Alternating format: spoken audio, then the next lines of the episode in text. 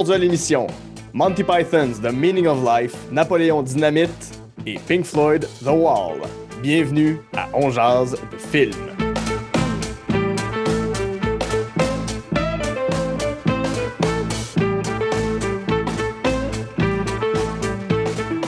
Bonjour à tous et à toutes, c'est Guy Saint-Cyr, on de film. La formule est bien simple, je m'entretiens avec un ou une invitée de ses goûts en matière de cinéma. Ensemble, on passe en revue trois coups de cœur, un film détesté et un plaisir coupable. Ce sont les Goods de Bad and the Ugly de sa cinéphilie. Et aujourd'hui, je reçois un gars qui sait conjuguer l'humour, l'impro, l'art qui rassemble la tragédie grecque au sport de combat, j'ai bien nommé la lutte. C'est aussi un grand amateur de Legend of Zelda. C'est un ami depuis plusieurs années. C'est quelqu'un que je respecte énormément pour ses opinions parce que c'est un maudit woke. La gagne, on va voir à mesure.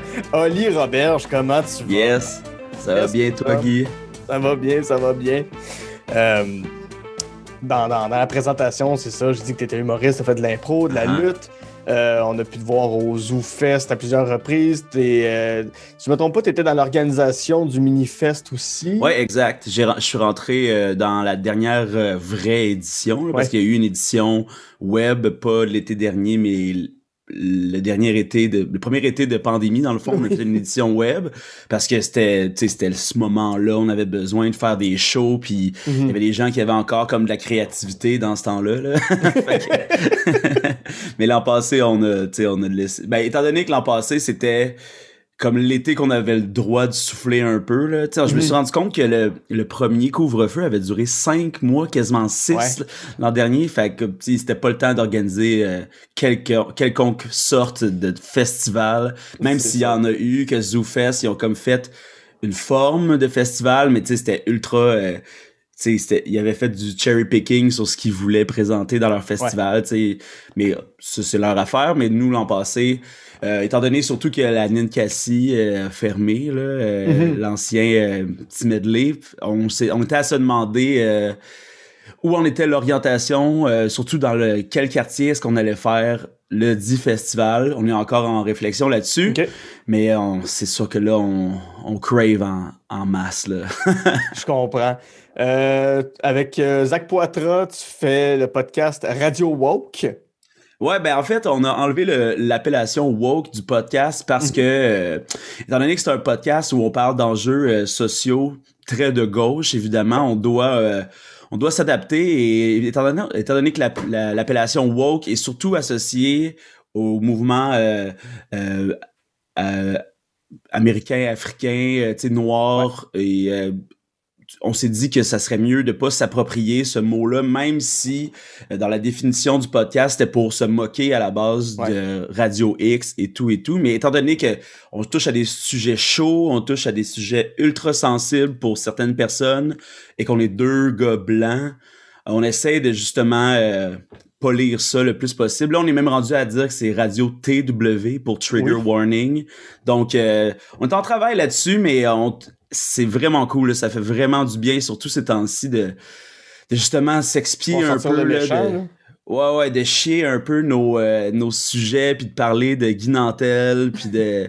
J'ai l'impression que ça fait du bien à, à pas mal de monde qui ont l'impression que que ces sujets-là sont jamais abordés, tandis que des gens comme Guy Nantel disent qu'on n'arrête pas de parler de lui, ce qui est totalement faux. Là. Mm-hmm. On parle de lui, puis après ça, il y a 16 personnes qui parlent de 7 personnes qui ont parlé de Guy Nantel en disant comme « Oh mon Dieu, la, la gauche woke est en train de radicaliser le Québec. » Ce qui, quand on regarde le portrait global, c'est assez faux là. c'est vraiment pas vrai. C'est vraiment pas vrai que la woke anarchiste euh, du, du, Québec est en train de prendre le dessus là. C'est vraiment le statu quo qui est fort là. Les gens se battent pour le statu quo, tu peux tu croire? Oui, oui, oui, oui, faut que ça reste la même affaire. On pourra en reparler euh, dans, dans, dans, quelques minutes de tous ces enjeux là. Yes. Euh, Euh, J'ai mentionné aussi tes, tes, lutteurs. Tu t'adonnes à la oh, lutte oh yeah. quelques années. C'est quoi ta ligue? Dans quelle, euh, dans quelle branche de, de la lutte? Ben là, principalement, c'est à Saint-Jean-sur-Richelieu, la FML, la Fédération montérégienne de lutte. Donc, c'est là que je me produis le plus souvent, mais le but, c'est de faire euh, le tour du Québec. Donc, je suis allé lutter euh, à Saint-Hyacinthe, à Valleyfield. Je suis allé lutter même à Hawkesbury juste mmh. avant avant le temps des flèches, euh, des, j'allais dire le temps des flèches. Qu'est-ce que ça veut dire ça? je sais pas. Le temps des fêtes slash, c'est le slash que je voulais dire en même temps que le temps des fêtes slash confinement finalement parce qu'il n'y a pas vraiment eu de temps des fêtes et au, retour de mon voyage à Hawkesbury, j'ai eu la COVID. Alors, euh, c'était toute une expérience en Ontario. Euh, à, défaut de lutter d'autres gros bonhommes, tu as lutté la maladie. Euh, l'ennemi commun. l'ennemi commun. Avant qu'on entre dans ta liste, Oli, je veux savoir, c'est quoi les films qui ont marqué ton enfance? Les films qui ont marqué mon enfance, j'ai été dans les classiques euh, jeunes qui ont dévoré les, cassettes avec les gros boîtiers de plastique de Walt Disney. Mm-hmm. Euh, ben, le plus loin que je peux me souvenir, tu sais, ça va de, tu sais, de mes petits pieds le dinosaure, c'est pas un film de Walt Disney, mais tu sais, c'est tous ces dessins animés-là, ultra beaux, ultra quand on vieillit, ça devient ultra larmoyant aussi. Quand on est jeune, on catch moins ce degré de perdre un être cher. C'est vraiment dark. Mais quand, on, quand plus on vieillit, plus on comprend la valeur des choses, plus on trouve ça triste quand les gens ils, perdent leur leur, but dans la vie ou, leurs proches. En tout cas, c'est allé de là, puis les films de dessins animés, c'est resté super longtemps. En fait, les dessins animés, euh, les cartoons, tout ça, c'est resté dans ma vie jusqu'encore aujourd'hui. Là, mm-hmm. j'aime, j'aime beaucoup ça. Puis à, un moment donné, c'est allé. Euh, mon père était abonné au club Columbia. Là, je pense euh, l'achat qui vaut la peine. Puis là, j'ai eu des cassettes comme Robert Desbois, héros en collant, puis ce mm. genre d'affaires là que qui sont hilarantes, mais que tu comprends pas vraiment pourquoi. Ouais. Ben, en fait, tu comprends le premier degré là, parce que c'est des films slapstick, puis ils font des grosses faces, puis euh, c'est drôle. Puis là, plus tard, c'est niaiseux, là, mais oui. Voilà, puis là plus tard tu te rends compte qu'il y a Dave Chappelle là-dedans, puis que tu sais que c'est, puis tu comprends Mel Brooks, puis tu comprends euh, les deuxièmes degrés, puis aussi quand tu l'écoutes en anglais, tu comprends ce qu'il voulait réellement dire. Là, oui, je, trouve, que ça apporte quelque chose. Euh, culturellement d'avoir des films comme ça, tu sais, moi, aussi, Robin des Bois, Héros en collant, c'est un film qui a bercé mon enfance. Mm-hmm. Puis, tu sais, quand, j'en parle à des gens qui ont aussi grandi avec ce film-là, il y a toujours un petit côté. Euh, je sais pas trop comment le dire, mais tu sais que ça, fait un peu raffiné, tu sais, dire Ah oui, j'ai grandi avec du Mel Brooks. Ah. c'est comme, s'ouvrir. c'est comme s'ouvrir à un humour auquel tu n'as pas nécessairement accès facilement quand tu es enfant, je trouve mais ça se montre bien à, des enfants euh, quand ben même. Là. Ben, il y a des euh, chansons, y a, tout le monde est coloré là-dedans. c'est quand même Robin des Bois, veut, veut pas. Là. moi, je faisais immédiatement l'association avec Robin des Bois, Renard là, de Walt Disney. Pour moi, puis il y avait aussi euh, Robin des Bois Junior qui jouait à Radio-Canada dans ce temps-là, là, le dessin animé. Fait que, tu sais, Radio, Robin des Bois, c'était c'était juste dans ma culture imaginaire.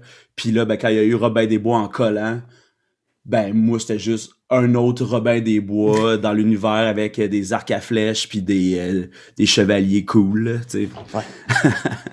ben écoute, on va rester dans le monde de la folie, on s'éloigne un peu de Mel Brooks, on s'en va en Angleterre avec les Monty Pythons, ton premier coup de cœur. Monty Python's The Meaning of Life, un film de 1983 de Terry Jones et des Monty Python, qui sont Michael Palin, Graham Chapman, Terry Gilliam, Terry Jones, Eric Idle, John Cleese. Euh, ça, c'est dur à résumer comme film. C'est un film à sketch. Donc, on essaiera pas. Oui? Parce que ça. Tu sais, j'aurais pu. J'aurais pu aller vers un film, film des Monty Python, mais ça n'aurait pas été vrai que ça aurait été mes préférés. Mm-hmm. Euh, comparé à The Meaning of Life.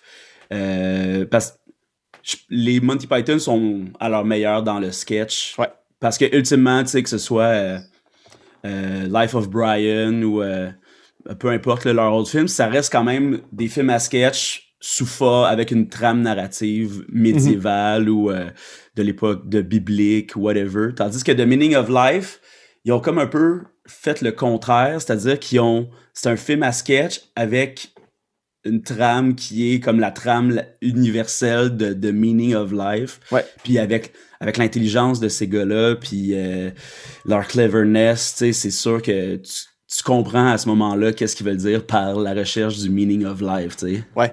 C'est quoi tes sketchs préférés de, dans, dans, dans The Meaning of Life des Monty Pythons? C'est dur à dire. Là, ce qui est fou, c'est que dans la liste que je t'ai donnée, puis qu'on a réussi à créer euh, Oui. au fil des essais et erreurs, parce que évidemment, il y a beaucoup de films communs de tous tes invités, là. euh, Mais euh, je me rappellerai toujours de Monsieur Créosote. Ouais, ouais. Euh, Ce fameux monsieur. euh, c'est c'est une, caricature de l'obésité rendu là. là tu sais, c'est même Ouais, plus, ouais, Il, est même, il est même plus gros. là. C'est c'est une caricature du gros bourgeois qui fait Uh-huh. juste vomir sur tout pour manger encore s'en plus. fout, là. Mais c'est ça. Et en puis avec le premier sketch, c'est l'ouverture qui est des espèces de pirates bureaucratiques là, Ouais. qui arrivent dans une tour à bureau. euh, c'est ça, c'est épique, là. C'est même pas les Monty Python qui sont dedans, tu c'est vraiment comme d'autres comédiens. Puis ça commence avec ça, puis après ça, t'as la chanson du Meaning of Life, tu sais. Moi, j'adore l'univers musical de- des Mhm. Monty Python aussi. Quand j'étais à l'école de l'humour, en fait, mon amour des Monty Python a commencé au cégep. Moi, j'étais en, Ouais. en cinéma au cégep Saint-Laurent, euh, en même temps qu'Adib Al-Khalidé. Ah ouais, euh, ouais. Grosse on est allé à cohorte, quand l'école. même. On est allé euh, en- à l'école de l'humour en même temps aussi. Là. Alors, euh, tout ça euh, aucune importance parce qu'on se connaissait pas du tout. mais euh, mon- c'est mon coach d'impro, euh, Alexandre Mackenzie Fauché, qui m'a euh, amené à connaître les Monty Python. Tu sais, quand il savait que je m'intéressais à l'humour, il m'a dit euh, que lui, puis le Louis Courchaine, là, Louis Ouais. Courchaine, qu'on connaît euh, maintenant pour Club Soli, mais qu'on a vu dans multiples projets humoristiques, puis surtout d'improvisation, eux avaient conclu que les Monty Python, c'était le summum de l'humour que ever. Ouais. Puis à ce moment-là, étant donné que mon coach était ma sommité, euh, c'était mon c'était mon maître, tu sais, c'était mon c'était au plus autant en impro que philosophiquement, tu sais, c'était c'était une espèce de de C'est un peu ton prochain- monsieur Miyagi. Là. Ouais, exactement. Euh, tu sais, je, je sentais, tu sais, comme j'ai mon père avec qui je m'entends super bien dans la vie, puis sauf là, je suis rendu à l'âge adulte où je bois de la bière, puis je fume des battes. Ça, c'est lui qui m'a montré ça. puis quand on parle d'humour, c'est lui qui m'a montré les Monty Python. Là, j'étais omnubilé par cet univers-là, puis j'étais... Moi puis un ami, euh, Julien Carrière, qui a fait aussi l'école de l'humour, euh, on a commencé à écrire du sketch comme ça, puis à essayer de, de ramener l'humour à un rythme un peu plus lent, un peu plus verbeux, un peu plus euh, conceptuel que le sketch qu'on voit euh, au Québec en, ou dans présentement en général. Le sketch est ultra rapide, c'est ultra rythmé, puis encore plus aujourd'hui avec TikTok, l'instantanéité rend la culture ultra rapide en général anyway. Mhm. Et euh, dans les Monty Python, j'ai toujours trouvé qu'ils prenaient le temps de montrer les choses. tu sais, Ils montraient le temps de. Ils tiraient un gag pour que ça devienne un deuxième gag. tu sais, Que, tu sais, le, le, le- le premier sketch en ouverture, puis je parle pas de l'intro, puis après la tune, mais tu sais, c'est euh, la famille qui font des, des dizaines d'enfants. Des, Puis des après ça- dizaines de centaines même. des dizaines de centaines. Exactement. Puis ça devient. Puis, tu sais, il, en montre comme un peu le pathétisme de la vie, puis euh, que c'est ça qui se passe. Puis après ça, ça devient encore une comédie musicale. Moi, ça, ça m'émerveille. Une chanson qui s'appelle? Je m'en rappelle pas, malheureusement. Mais... Every Sperm. euh, s'appelle Every sperm is sacred. sacred. Oui, les sont sa- Tous les spermatozoïdes sont sacrés. Oh mon Dieu. Eh, Mais en tout cas, c'est ça. Puis ce que je voulais dire par euh, on a réussi à faire une liste ensemble, c'est que c'est plusieurs films, je me suis rendu compte, ça faisait longtemps que j'avais vu. Mais quand je pense à, à Monty Python and the Meaning of Life, non seulement ça me parle par rapport à la recherche du sens de la vie, là, surtout présentement, on est tous un peu à, à chercher le sens de la vie, là. mais en plus, c'est c'est quelque chose de rare, tu sais, comme œuvre artistique. là. Si je me souviens bien, ils ont comme fait une demande de, de subvention énorme pour avoir l'argent pour ce film-là. euh, puis finalement, ils ont eu des millions, puis ça a devenu un film à sketch, puis ça n'a pas du tout plu à, plu à la production parce que Ouais. ben, ça n'existe pas, là, des films à sketch euh, en général. Mais j'ai toujours trouvé que tu sais, les Monty Python, c'est comme des, des ultimate intello, tu sais, euh, des, quasiment des bourgeois intello. Ouais, ouais, ben c'est carrément ça, ouais. Mais ce qui, finalement, c'est, c'est des punks dans cette vision-là, tu sais, comme il rit complètement à la face de la bourgeoisie, puis de du, du bien paraître et tout et tout. Tu sais, tous les sketchs que justement Monsieur Créosote, là, c'est le pire bourgeois qui s'empiffe, puis qu'après ça, il vomit, puis il explose de, de toute sa crasse à l'intérieur. C'est un film qui est quand même exigeant à regarder euh, de sa forme, mais aussi de de son propos puis de la manière que les Monty Python parlent en général. Mhm. Mais c'est un film qui fait du bien, tu sais. Mais c'est intéressant parce que c'est vrai, c'est des punks, mais qui sont allés à Cambridge puis à Oxford, qui sont les plus grandes universités britanniques. Exactement. Ils, ont fait tous les cours de philosophie. Ils ont, fait la philosophie grecque, la philosophie romaine, la, philosophie allemande, russe, la philosophie, la philosophie française, américaine. Mais intérieurement, c'est des punks. Euh, Exactement. ça, fait, des messieurs qui, des fois, tiennent aujourd'hui des propos un peu weird. Là. Mais, ah, mais ça, on, on y échappera pas. Ben, c'est ça, exactement. Puis je suis sûr que dans, dans 20 ans, 30 ans, 40 ans, si quelqu'un réécoute, le, réécoute ce qu'on fait en ce moment comme podcast, ton, ton, ton, ton, podcast radio TW, il y a des affaires qui se vieilliront mal, c'est sûr, c'est sûr. on peut pas, il, faut accepter ça pour pouvoir avancer parce que si on, si on considère que les penseurs des années 70 euh, ont encore raison, euh, ben c'est impossible. Sais, c'est à leur moment, ils étaient en avance sur leur époque, sauf que tout le monde a sa date limite de, de progressisme, tu sais. Puis ça, je pense qu'il faut euh, relativiser les choses un peu en pensant à ça. C'est sûr que quand les propos sont déplacés, il faut être capable de leur dire que c'est déplacé. Mais après ça, est-ce qu'il faut être fâché tout le temps? Bon, je pense qu'il faut pousser notre propre réflexion en, en, empathie, tu sais. Ouais. Euh, ça m'a ça, m'a pas surpris que tu me dises Monty Python, mais justement, je, trouvais ça intéressant de, de voir que c'est de l'absurde extrême, mais qu'il y a un message. Puis, ouais. Quand, quand je t'ai connu, je, me souviens plus c'était quand, je pense que en 2015 ou 2016 que, que, je t'ai découvert. Euh, j'ai l'impression que tu étais un peu plus dans l'absurde. Ouais. Tu es allé un petit peu plus vers le message, la réflexion sociale, la réflexion politique. Ça s'est fait comment cette transition-là? Puis bon, ça, fait, ça fait un petit bout, ben, comme tout le monde, ça fait, un petit bout que j'ai vu tout le monde sur scène. Là. Euh, mais je ne sais pas si tu as encore un, niveau d'absurde dans ce que tu fais comme, euh, comme gag. Ouais. Ben en fait, euh, je suis de plus en plus dans le retour vers mes racines absurdes et de mm-hmm. sketch. Surtout avec la gorgée, on prépare un, projet de entre guillemets d'émission à sketch qui euh, qui scoop euh, s'appellera euh, la petite cachette là. Mais qui que là on a pendant la l'été dernier on a commencé à travailler là-dessus puis on a écrit des sketchs puis j'ai pris un peu la barre de cette pro ben pas la barre là, mais tu sais j'ai décidé de me relancer ben pas de me relancer en fait de juste de relaxer un peu parce que quand je passais à l'humour à message c'est vraiment à cause du milieu du stand-up que mhm. je trouvais tel, ben, puis que je trouve encore tellement rude, tellement rough, tu sais, puis on dirait que puis là, je me tenais avec des gens qui faisaient les shows absurdes, tu sais, euh, avec euh, Anthony Montreuil, avec Joe Corm, avec tout ce mhm. monde-là, des gens euh, dont on ne peut plus dire le nom aussi. Mais ouais. de, toute façon. Puis genre, j'étais comme, pourquoi vous me bouquez pas, tu sais, moi aussi. Puis là, finalement, ils m'ont, tu sais, comme disaient, ben là, pas vraiment absurde. Mais tu sais, moi, dans, il y a beaucoup de choses que, même dans mon humour à message, ou des affaires plus crues qui, pour moi, démontrent l'absurde de. Mm. des, situations, mais sauf que ça, ça a pas un, ça look pas très absurde quand tu l'écoutes.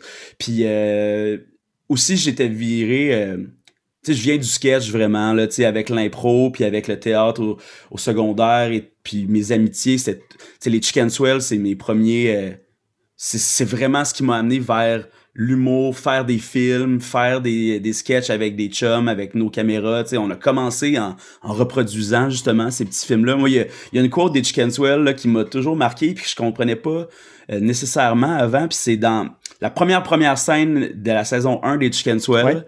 Ils sont avec le producteur. Puis euh, le producteur est comme expliquez-moi donc c'est quoi votre affaire. Puis euh, là il, dit on va faire des petits films, un peu de budget. Puis là Simon Olivier Fecteau il dit c'est comme un hommage au cinéma.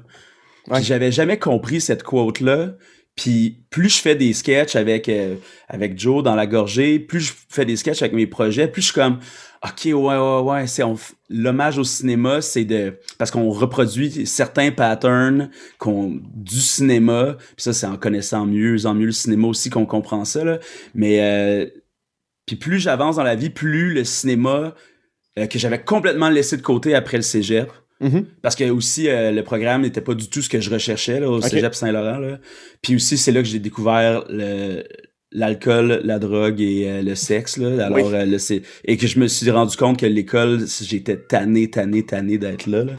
Ça, il y aura jamais de bon, de pire moment euh, pour se rendre compte qu'à l'école, parce que là, t'es pogné là. Puis, euh, mais là, je retourne dans l'écriture absurde, je retourne dans l'écriture humoristique, puis ça me fait vraiment du bien. Là. Mm. Ça me fait vraiment du bien. Puis même dans les shows qu'on a pu faire euh, l'été dernier, dans les parcs un peu, j'ai recommencé à écrire des bits un petit peu plus... euh, un peu plus... Pas vide, mais vide de, pro, de messages, de Ouais. propos, juste pour m'éclater sur scène.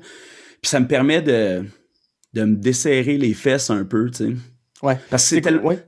Vas-y, euh, ben, c'est très challengeant d'avoir du propos euh, dans, un, dans un number quand tu t'en vas jouer au terminal entre euh, Martin Vachon puis Mhm. euh, Richardson Zephyr. J'ai dit ces noms-là parce que j'écoute Big Brother ces temps-ci. J'ai essayé, j'ai décroché. ah ouais, hein, bon. Ah ouais. Je vous disais, ah, normalement, c'est pas mon genre de show, mais c'est tellement tombé dans le, en- dans le bon moment du vide intersidéral, culturel de la COVID que c'est le. Je l'écoute celui-là juste parce que je connais le monde, je pense. Ouais, ouais, effectivement. ça, ça, ça veut pas dire que ni Martin Vachon, ni. Euh, ben, t'as, dit Richardson, mais. euh, ou, ou, ou que ce soit Michel. King, ou peu importe qui, ou Michel. euh, ça, ça veut pas dire qu'ils font pas de l'humour intelligent non plus, là. Non, puis euh, puis souvent euh, Rich ou euh, Michel, ils ont des propos. C'est juste que moi j'ai un humour, euh, un humour impliqué très agressif, tu sais. Ah ouais, ouais, ouais, je, ouais. je, je fais pas des métaphores pour que les gens à la fin puissent comprendre qu'ils Mhm. parlaient du racisme systémique. Ouais, ça te tente de passer ton message. là. Ben oui, sauf que ça, ça passe vraiment mieux dans, quand tu fais ton show d'une heure que quand t'es t'es 8 minutes entre trois autres 8 minutes, puis que toi, t'es comme le gars qui pointe les gens du doigt, puis qui fait « Avez-vous remarqué ça? Avez-vous remarqué ça? Vous le faites aussi! » Puis là, les gens sont comme... Il y a du monde qui triple, là, tu sais, puis les gens qui ça, que ça touche, ces gens-là me contactent, ils viennent me voir, mais d'autres mondes sont comme « Wow! Hey, moi, je venais rire, là. » Je voulais que, penser mais- à rien. C'est ça. Fait que euh, ramener euh, du stock ludique, non seulement ça, ça baisse un peu la tension dans ces moments de stand-up là, ça me donne, ça me redonne envie de jouer, ça me redonne une identité euh, plus proche de moi aussi. Puis euh, ça me, c'est ça, là, ça me fait vraiment du bien de recommencer à écrire ces affaires-là, puis ça m'inspire pour le reste de mes projets d'écriture. Ouais. Donc euh, c'est un bon ballon. Là. C'est bon parce que ça te permet justement de diviser. Ton, ton côté politique va être dans un podcast, ton côté absurde va être sur scène, tel autre côté va être à tel endroit, telle autre affaire va être là. Fait que Ouais. t'es on pas va toujours... mieux doser. euh, C'est ça, c'est ça exactement. Euh, Par rapport au Monty Python, on l'a dit tantôt, c'est des intellectuels. Euh, c'est des punks, j'ai l'impression que c'était des, des gars qui étaient souvent en colère dans leur. Mhm. dans, dans, dans leur sketch, tu sens, sens à quel point ils ont envie de rentrer dans. comme s'ils conduisaient un, comme, comme un tank dans un gros mur Ouais, impénétrable. ouais, ouais. Moi, moi, je le ressens comme ça, leur humour. Qu'est-ce qui. Puis, avec Surtout euh, dans, dans le contexte anglais, là, euh, Margaret Thatcher. l'époque Thatcher, ça, exactement. Puis ça a été fait à cette époque-là où ils sentaient qu'il y avait comme une espèce de charge sur eux. De... Mhm. Là, là, on peut vraiment déranger tout le monde parce que Margaret Thatcher, c'est la personne la plus stiff au monde. C'est tu sais, c'est- c'est Exactement. c'est- c'est une espèce de vieille conservatrice. C'est pas comme les espèces de conservateurs aujourd'hui qui sont comme Non, non, non. là. qui sont un peu wacko. là.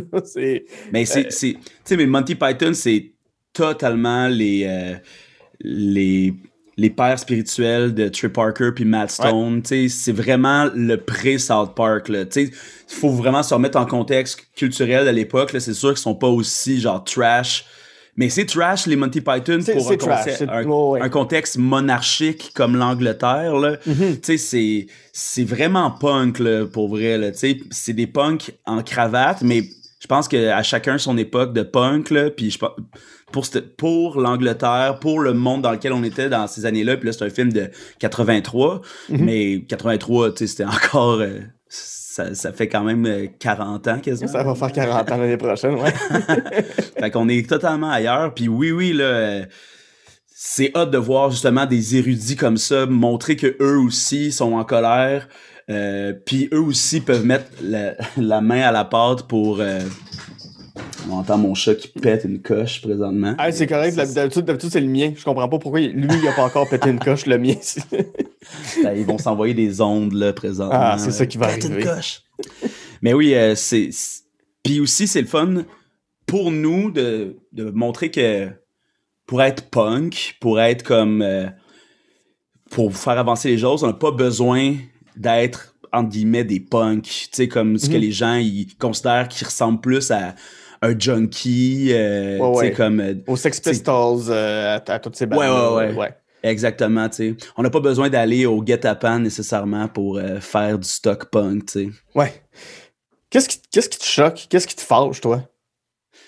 moi, ce qui me choque, c'est le les gens qui sont rigides intellectuellement, les, les gens qui, qui, ont aucune souplesse, qui refusent d'écouter. Tu sais, par exemple, puis c'est très présent présentement, là, mais comme l'espèce de série publicitaire podcast de Guy Nantel. Ouais, ouais. Euh, faut qu'on en parle ou quelque chose du genre. Ouais. ça, c'est tel. Les, peu importe, là, on va. Euh, vous n'êtes pas obligé d'aller googler dans ma tête, ça. plus. Laissez-moi vous expliquer, là, mais. Ben, c'est ça. Mais tu sais, ça, c'est vraiment fâchant. Particulièrement l'épisode sur le féminisme. Euh, tout le monde, vous en avez déjà parlé mille fois. C'est fou, là, des gens qui militent pour le statu quo, voire le régressisme. Mm-hmm. Parce que, tu sais, je me reconnais, là, 10, 12 ans, là, puis on se reconnaît tous un peu, les gars de notre gang, notre génération, qui militent vers le progressisme, puis qui sont féministes aussi. Euh, on a tous eu nos passes de dire qu'on était égalitariste en se disant que la sémantique du mot égalitariste dit égalitaire, puis c'est ça que vous cherchez. Fait que le féminisme... Mais tu sais, comme ça, c'était moi à 20, 20 ans mm-hmm. qui pensait vraiment avoir euh, les bons mots puis comme qui avait compris puis qui trouvait que que les filles quand euh, quand ils, crient féministes c'est genre hey, vous me rebutez dans mon envie de progresser là parce que je suis pas là pour me faire chialer dessus tu sais mm-hmm. mais ça mais depuis ce temps-là, j'ai écouté, j'ai appris, j'ai j'ai marché sur mon orgueil, j'ai je me suis mordu la langue, j'ai fait oh ok ok ah, ils vivent vraiment. Quand tu comprends aussi c'est quoi les inégalités puis les privilèges, là, ouh, mais tu sais, les, les gens qui ont des œillères, les gens, c'est vraiment, vraiment ça qui me fait le plus chier, tu sais, qui, me, qui me fâche. Là. Parce qu'ultimement, les idées opposées aux miennes, je pense que j'ai le bon degré d'empathie pour au moins comprendre d'où ça vient, tu sais. Parce que tout le monde a son background, puis selon euh, tes traumas, selon par qui tu as été élevé, à quelle époque, ou si, tu sais, veux pas, nous, on est montréalais, euh, pas nécessairement de naissance, mais au moins d'adoption. ça fait au-dessus de 10 ans que j'habite à Montréal, fait que j'en ai rencontré des gens, là, puis j'ai... Puis euh, c'est ça, tu sais, je pense que c'est toujours important d'au moins faire le travail de comprendre le background, puis là, après ça, on, on effoire avec nos bottes à cap d'acier, tu sais. c'est bien dit. On va passer à ton prochain film qui est. Euh, sortons de, de toutes nos œillères politiques avec Napoleon Dynamite. Quoique, quoique c'est quand même un film sur une élection. Euh, un film de 2004 uh-huh. de Jared Hess. ben, c'est vrai. C'est un film sur une élection scolaire, mais donc c'est un film politique. Euh... c'est un film politique. Euh, non, non, mais attends, Napoléon Dynamite, c'est un film politique. Ça met en vedette John Heder, Aaron Rule dans le rôle de Kip, le cousin ben, John Heder qui joue le bien nommé Napoléon Dynamite. Euh, Aaron Rule qui joue Kip Dynamite, c'est son, son, son frère. John Grease qui joue, euh, qui joue Uncle Rico, le fabuleux Uncle Rico. Oh oui, oui, oui. Et euh, euh Efren Ramirez dans le rôle de Pedro, le, le futur, le candidat à la présidentielle. Exact. Autre qu'être un film politique, Oli, c'est quoi? C'est quoi Napoléon Dynamite? C'est un film sur euh, la recherche d'amour, euh, c'est un film sur euh, la recherche d'être aimé et d'aimer. Puis c'est c'est une des choses, puis plus tard on va parler de Pumping Iron aussi, spoiler alert, mais moi ce que j'aime dans ces films-là, ben, la première chose qui m'a marqué à l'époque, puis je l'ai regardé, je l'ai regardé dernièrement pour l'émission qu'on est en train de tourner. c'est un film qui a vieilli quand même, mais c'était c'était un film fort du début d'une époque, tu sais. Euh, de l'époque 2.0 du web, un peu. Euh, euh, puis c'était un film de. Je, vais pas dire de nouvelle vague, là, mais tu sais, j'ai acheté. Une nouvelle vague esthétique et humoristique. Mhm. ouais, parce que le film comme tel, il est pas. moi, je le trouve très drôle. Ouais. Je pense que notre génération le trouve très drôle, mais c'est un humour qui est pas accessible pour une génération avant nous. Ouais, ouais, ouais. Tu sais que c'est. C'est comme, mais y a, c'est de l'anti-gag, là. Il y a, y a pas un. Il y a quelques vrais gags dans le film. Ouais. Mais il n'y a pas comme. Ça, c'est pas, pas Dumb and Dumber où clairement, ça, c'est la joke. Exact. Mais ce qui est. Moi, je trouve que c'est dans le domaine des films contemplatifs, là, puis mm-hmm. qu'il faut tout prendre dans ce film-là. Il faut tout, tout, tout prendre. Il n'y a rien à laisser de côté. C'est, moi, je trouve ça, ça, je trouve ça inspirant. Là. Ça, c'est le genre de, de, choses que je veux faire. Tu sais, euh, la colorisation de ce film-là et puis tu sais, évidemment, où est-ce qu'il se trouve aux États-Unis, tu sais, c'est quasiment le désert, mais tu sais, le bleu est bleu, le beige est beige. Je trouve ça tellement beau comme film. Puis, euh, moi je trouve que tous les choix esthétiques de ce film là moi j'adore le fait que ce soit des adultes dans des dans une école secondaire tu sais puis que mais tu sais ils ressemblent pas vraiment tu sais ils ont c'est pas Watatata où ils essaient de les faire passer pour des jeunes c'est vraiment tu sais l'espèce de, de bully dans la classe qui est un genre de de super grand, semi-athlétique avec la coupe rasée euh, blonde là, que quand Napoléon dit des affaires, lui il, regarde autour pour chercher l'approbation des gens qui rient de lui aussi là, quand ils font le, la, la danse euh, en, oh oui, avec, avec l'oiseau, la danse en langage des signes, tu sais. Tu sais, tous les... Moi, ma scène fétiche, c'est quand... Euh, quand ils font du vélo, puis euh, il y a, y a l'oncle Rico qui parle avec je sais plus qui, puis que là, il mange un steak, puis là, il regarde Napoléon, puis il fait « Hey, check ça! » Il pogne son steak, puis il pitch sur Napoléon en bike, puis Napoléon, il pogne une débarque. Tu sais, ça ça a tellement pas rapport. Et ça, ça me fait, ça me fait tellement, ça me fait penser un peu, justement, à un sketch des Monty Python. Le sketch, c'est juste deux des gars qui sont je pense qu'il y en a un qui est déguisé en policier, en gendarme, là, puis l'autre, il fait... La musique, c'est genre... Puis là, il... Mais c'est peut-être pas ça la musique, mais c'est une musique de ce genre-là, puis il fait, il fait juste comme... Il fait une petite danse, puis à chaque fois qu'il s'approche, il donne des coups de, de petits poissons d'en face. oui. Puis là, à la fin, finalement, l'autre, il, sort, il sort, il sort d'un calice de gros de grosses truites puis il donne une claque d'en face puis l'autre il tombe en bas du quai. Ça me fait penser à ça, tu sais, c'est tellement nowhere, mais à l'intérieur de moi, c'est comme viscéral, ce genre de joke slapstick, mais c'est slapstick cru, tu sais, comme, c'est pas la pleure de banane, c'est un tas de marde dans lequel il a glissé, là, tu sais. Puis là, le fait que, tu sais, Uncle Rico qui porte des chants, tu sais, il est comme musclé, mais il porte des petits chandails bleu poudre avec un genre de collet blanc.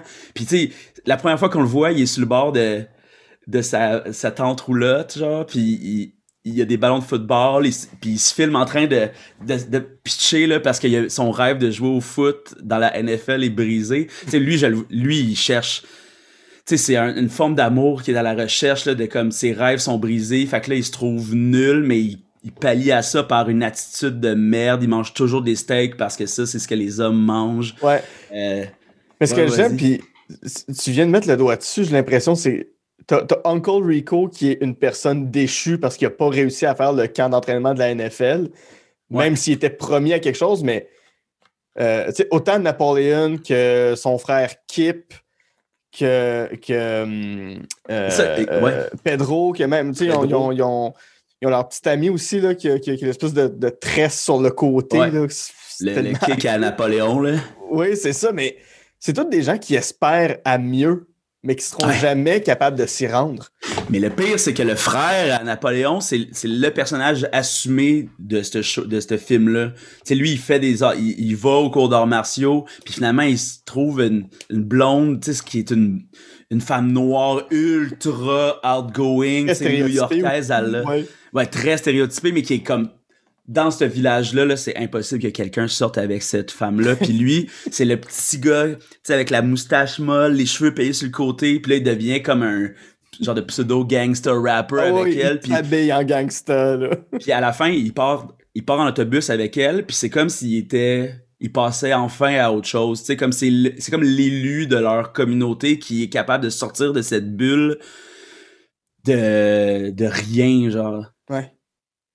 Sont c'est des enfants mais c'est pas des enfants tu sais parce que justement ils ont des comportements de vie adultes aussi. Tu sais c'est vraiment étrange. C'est comme si ils étaient infantilisés par la situation de jamais être reconnus aimés par personne. Puis la tu sais Napoléon euh, tu sais il fait quand il se met à se pratiquer à faire de la danse puis là finalement il s'extériorise avec sa chorégraphie tu sais puis le, le public il voit ça puis sont même sais, nous, on regarde ça, notre génération, on trouve ça iconique, la danse de Napoléon Dynamite. Il y, a beaucoup de monde dans notre entourage qui ne l'ont pas dit, mais qui c'est sûr qu'ils la connaissent par cœur, cette danse-là. Puis euh, avec ses grosses bottes puis et moi ça puis ils sont ils pognent la Gatorade là, tu sais ils débouchent puis là il envoie une rasade, ça coule dessus puis son frère il parle puis il commence à parler qu'il a encore une gorgée dans la bouche puis ça coule dessus puis comme "Oh, laisse-moi tranquille, man."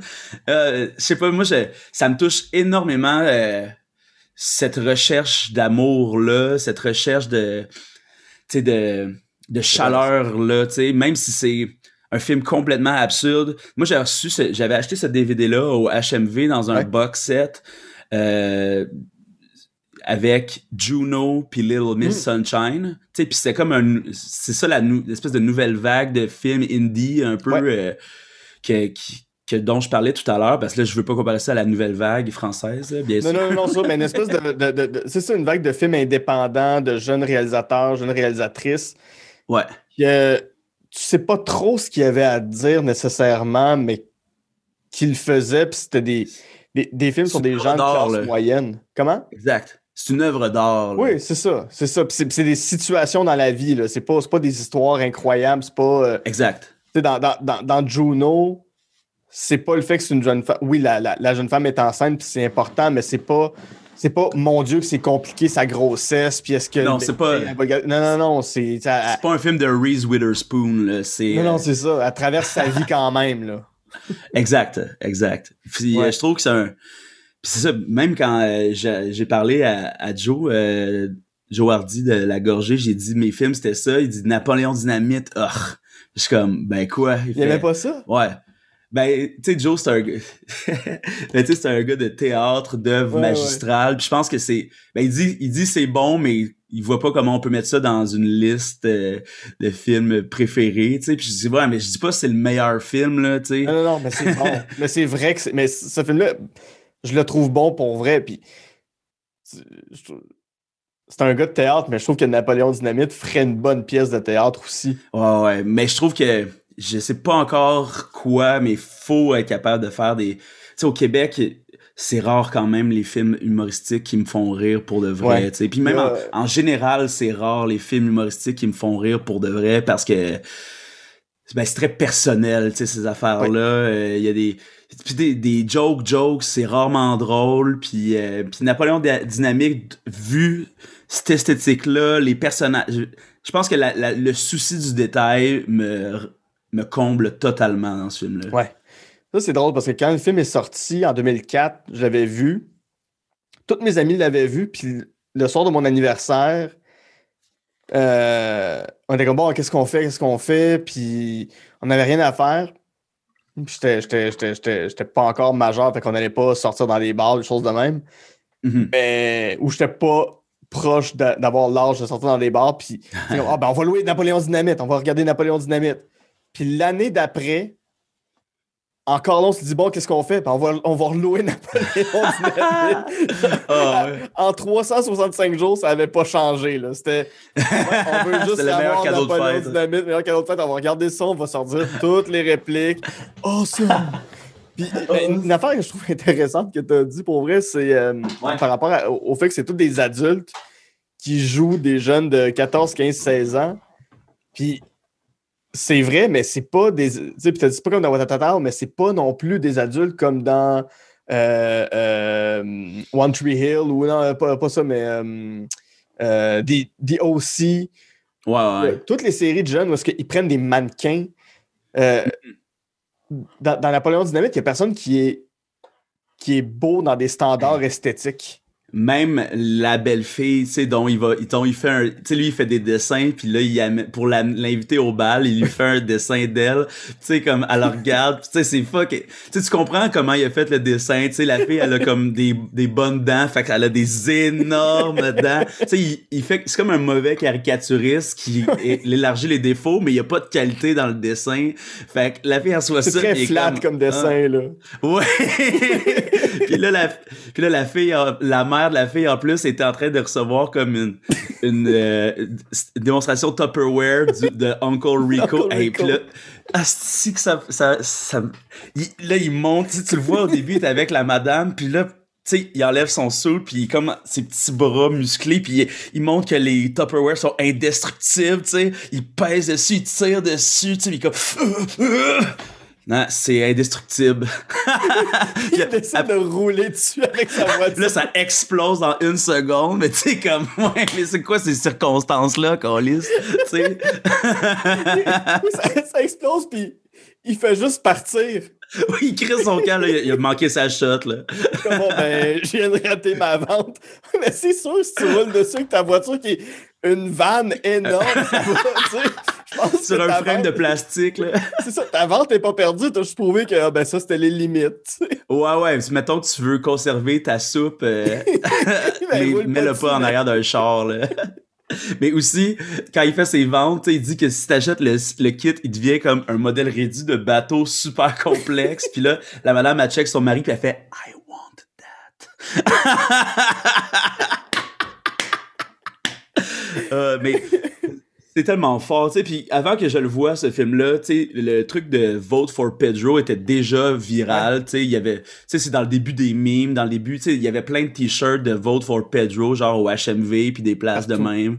Puis moi, le Vote for Pedro, c'est genre l'affaire, je trouve, le moins intéressant de ce film-là, tu sais. Ouais. Parce que c'est, vu que c'est comme un point central, c'est ce qui fait que c'est un film politique. Euh, ben, tu sais, c'est le fun, mais moi, ce que je trouve le plus fun dans ce jeu-là, le plus beau, c'est vraiment l'univers, puis le... je sais pas comment ça pourrait exister, là, mais je regarderais ce monde-là vivre tout le temps, tu sais. Ouais. Ça peut être une série télé bien lente, qui se passe pas grand-chose, puis ça serait quand même bon. Ouais, ouais, ouais. C'est comme un peu une version... Euh, c'est comme à la Twin Peaks un peu là que tu comprends pas puis ouais. c'est ça, aurait pu être cool, ça, tu un Napoléon Dynamite, tu sais, comme étiré sur super longtemps, tu comprends pas c'est quoi le plot, euh, genre, jamais. Non, non, c'est ça, y a pas... Chaque épisode, tu sors là, t'es comme, mais ça, ça me racontait quoi? Ouais, je sais pas, mais gars, je vais revenir la semaine prochaine, peut-être qu'ils vont vivre une aventure, puis non, il y a jamais d'aventure, mais t'es as vu faire quelque chose exact. Puis ouais ouais, c'est ça, c'est vrai. C'est un tableau puis euh, c'est pas c'est pas grave de pas toujours avoir un cliffhanger à la fin, tu sais, des fois c'est oh, aujourd'hui il pourrait être en train de d'étendre le linge puis là euh, tu sais comme je sais pas là, tu sais ça, moi je serais intéressé à regarder ça avec les l'attention aux détails dans ce film là, moi mm. me fait me fait capoter.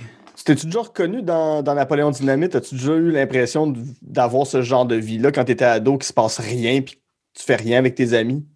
Ou tu hmm, essayais toujours de vivre quelque chose? Non, non, non, j'étais assez solitaire, euh, puis j'avais, ben non, j'avais plein d'amis, là, mais tu sais, euh, je suis pas du tout de cette gang d'ados qui vivaient euh, les 400 coups ensemble, mm-hmm. Ouais, je pense que j'avais jamais pensé à ça comme ça, mais quand tu y penses, là, oui. la gang, euh, la gang d'ados l'été qui a rien à faire, là, puis qui euh, fait juste être là dehors ou euh, dans le sous-sol, puis ouais, ouais, ouais. Ouais, ouais. Moi, puis, moi, ce que je feel surtout là-dedans, tu sais, que qui fait sûrement partie, ben, qui fait assurément partie de mes complexes de vie, c'est vraiment cette recherche puis je suis je suis aimé par tous les tu sais ma blonde ma famille mes amis là. Mais comme cette espèce de de, de recherche là de l'amour de l'incompréhension de qui est-ce qu'on est tu sais de tu sais veux, veux pas Napoléon euh, quand il, il fait la danse là c'est un peu pour trouver la normalité tu sais de mhm. trouver qu'est-ce qui allume les filles normalement, qu'est-ce qui allume les gens, la danse. Bon ben là, je vais me commander une cassette puis je vais me mettre à faire ça pour entrer dans la normalité. Puis euh, ça, je, ça, je reconnais ça. Ouais. C'est son cousin Kip qui va euh, faire un cours d'autodéfense avec le gars qui a les culottes en drapeau américain qui est. Avec le Rex Kwando. oui, c'est ça. Tu sais, ça, c'est bon. C'est macho, là ben, il est super macho, tu sais, puis c'est un, un art martial américain, le Rex Kwando, c'est ça qui est... Puis c'est comme, il, demande un... Il demande quand ils vont faire le, cours, parce que les deux, ils y vont, mais tu sais, il y a juste Kip qui continue à y aller, tu sais, puis... Tu sais, comme Rex, il demande un volontaire, puis c'est Kip qui y va, puis sais, il fait comme prends-moi le poignet, puis là il prend le poignet puis il crisse une claque d'en face, tu sais. c'est ça, c'est juste ça, c'est c'est technique là. Jeez, I'm bleeding. Non, t'as reçu une claque d'en face. puis là il fait Là Rex fait hit me with your best shot, puis là le Kip il se prépare, puis là il fait un tu sais une jambette en roulant là, puis comme dans Mortal Kombat, puis Kip fait juste comme bloqué avec son tibia comme en Muay Thai, puis après ça, il reclaque une d'en face. mais c'est, comme juste du bully. C'est juste un prof de, de karaté qui bully des, des losers, genre. mais, mais lui, il continue à s'entraîner en Rex Kwando après ça. Ah ouais, c'est génial. Puis, tu sais, dans, dans, la quête de normalité, je pense à, à, à, leur amie, la, la, petite fille, je me rappelle jamais son nom, mais justement, celle qui est espèce de. C'est pas Amy? Je pense que ah, ça se peut que ce soit Amy qui, qui, qui, a la Lulu sur le côté. Ouais, ouais. Elle a fait des, des, des photos de modeling. oui, c'est. on, on dirait qu'elle prend les pires photos de classe de, de, de troisième année. Ouais, ouais, ouais, ouais. Puis... C'est pas beau, là. Il n'y a, rien d'intéressant dans son décor, dans ses photos, dans, dans la façon qu'il est placé. L'éclairage qu'ils ont mis, il est pas flatteur, rien. C'est... Il n'y a rien de bon pour personne dans ces photos-là. c'est Deb, son nom. Deb. Deb, OK. Ah, j'aime tellement celui-là. Je pense que le, le, le, le, podcast va finir. Je vais aller l'écouter, c'est sûr. Ouais, c'est, c'est une bonne idée, tu sais. Puis c'est ça, ce film-là, il faut le prendre pour tout ce qu'il y a dedans. C'est ça qui est important. Si tu t'assois pour écouter un film, pour entendre des jokes, puis avoir euh, une fin le fun, ben la fin, moi, je la trouve magnifique. Là, c'est, ils jouent au ballon, euh, ballon point, là, euh, comme, mais ils jouent ensemble, Napoléon puis Deb à la fin. Ouais. Puis ça, je trouve que c'est, tu comme, ils se rapprochent de, du but qui est l'amour, tu sais. Ouais, pas l'amour nécessairement en couple, mais tu sais, comme là, il y a une amie qui le comprend, genre, ou qui Oui, c'est ça, c'est ça. C'est ça. Euh, c'est beau se faire aimer, mais fais-toi aimer par quelqu'un qui va te comprendre puis t'accepter, tu sais. C'est important, en fait. Puis c'est ça que le, le film essaie de transmettre, parce que c'est vrai, tout le long, c'est des gens qui sont dans le paraître puis dans de quoi j'ai l'air. Tu sais, Kib, justement, qui, qui, se transforme complètement pour une femme, c'est ridicule, là. Ouais, ouais tout le monde veut avoir de l'air meilleur que ce qu'ils sont, mais vous êtes dans le fin fond d'un rang, votre voisin. Exact. C'est ça, puis ils sont vraiment. avec son gun devant. la seule personne qui est. La seule personne qui est vraiment émancipée à partir du début du film, c'est la grand-mère qui est comme une espèce de stéréotype butch, là, si on veut, là, de grand-mère euh, avec la, la coupe ras, euh, pas ras, mais euh, carré, mais avec du gel par en arrière, puis un mollet, puis tu sais, elle se blesse en faisant du motocross dans le pit de sable. Tu sais, c'est elle, tu vois qu'elle est déjà épanouie, puis c'est elle qui s'occupe de, de Napoléon, puis de Kip, tu sais, puis quand et c'est vrai, j'avais jamais vu ça aussi. Tout le monde est vraiment dans le paraître là-dedans, malgré que leur paraître soit ce paraître-là. Ouais, c'est un espèce de paraître un Ça- peu minable, tu sais, c'est un peu. euh, Ben, C'est ça. Ça démontre justement le vide de la recherche du paraître, tu sais. Ça démontre que ça sert à rien, tu sais. Être soi-même, c'est la seule chose. Puis ça, quand justement Napoléon, il finit par faire la danse, c'est justement son émancipation. Puis c'est même si les gens le trouvent whack, pareil, lui, il a trouvé le bonheur là-dedans, tu sais. Ouais. Mais un, un de mes amis, puis ça, ça vient de me revenir en tête, mais il m'avait dit quelque chose à un moment donné, parce que lui, il vient d'un espèce de petit village dans, dans le nord de l'Outaouais, euh, sur la frontière avec l'Ontario, pas, le- ben, pas, super proche, ben en tout cas, dans, dans- dans- dans le nord de l'Outaouais. euh, puis tu sais, il disait, nous autres, on n'avait pas de magasin de linge, tu sais, c'était des friperies Mhm. quand quelqu'un allait dans le village en Ontario qui avait un Rossi ou dans, dans- en Ottawa, c'était genre Giant Tiger que ça s'appelait, Ouais. puis qu'elle allait s'habiller là, ben c'était genre Ah mon Dieu, il est allé chez Giant Tiger. Mais Giant Tiger, c'est du sous-sous-sous Walmart. Là. Ah ouais. Ah ouais, c'est du Corvette, là. C'est ça, fait que t'es pas mieux dans des standards euh, Ouais, sociaux. ouais. là. Ouais, ben, là, on est dans le jugement un peu, mais je vois vraiment ce que tu veux dire. c'est ça, là. mais c'est ça, tu sais, c'était. Ça fait penser. euh. Ça fait penser. euh, tu sais, quand les Picbois parlent de Valleyfield, là. Ouais. Tu sais, euh, là, on- nous, on connaît Valleyfield quand même, là. Tu sais, c'est une ville du Québec, là. Mais, tu sais, quand eux parlent des personnes, dans, à des parlent des gens qui viennent de Valleyfield. Léo, puis tout ça, ça me fait vraiment penser, puis considérant que Max et Dom sont quand même des pas pires personnages aussi, euh, ça fait, ce Valleyfield-là dont ils nous parlent, ça, ça, me fait vraiment penser à Napoléon Ah Dynamite. là. complètement. C'est eux, c'est sûr là, que eux autres, ils ont vécu ça. là. C'est les amis qui font rien ensemble puis qui euh, vont aller dans le bois là, à la place où il y a comme un trou. Ouais. Oh ouais, ils vont faire ça. Carrément. Ton troisième film, Oh yeah. Pink Floyd, The Wall. C'est un film de 1982 de Alan Parker qui met en vedette Bob Geldof dans le rôle de Pink et Roger Waters qui est le compositeur de l'album The Wall qui a, Yes. qui a tout conceptualisé cet univers-là. Euh, Il a, il a pas juste écrit l'album, il a écrit le, le- le film aussi. Euh, film, on va dire fi- fi- film de stoner, carrément. Oh, oui, film de mais stoner. C'est- un, c'est un dur film de stoner, mais moi je l'ai connu ce film-là. euh, J'ai un attachement vraiment vraiment particulier avec ce film-là.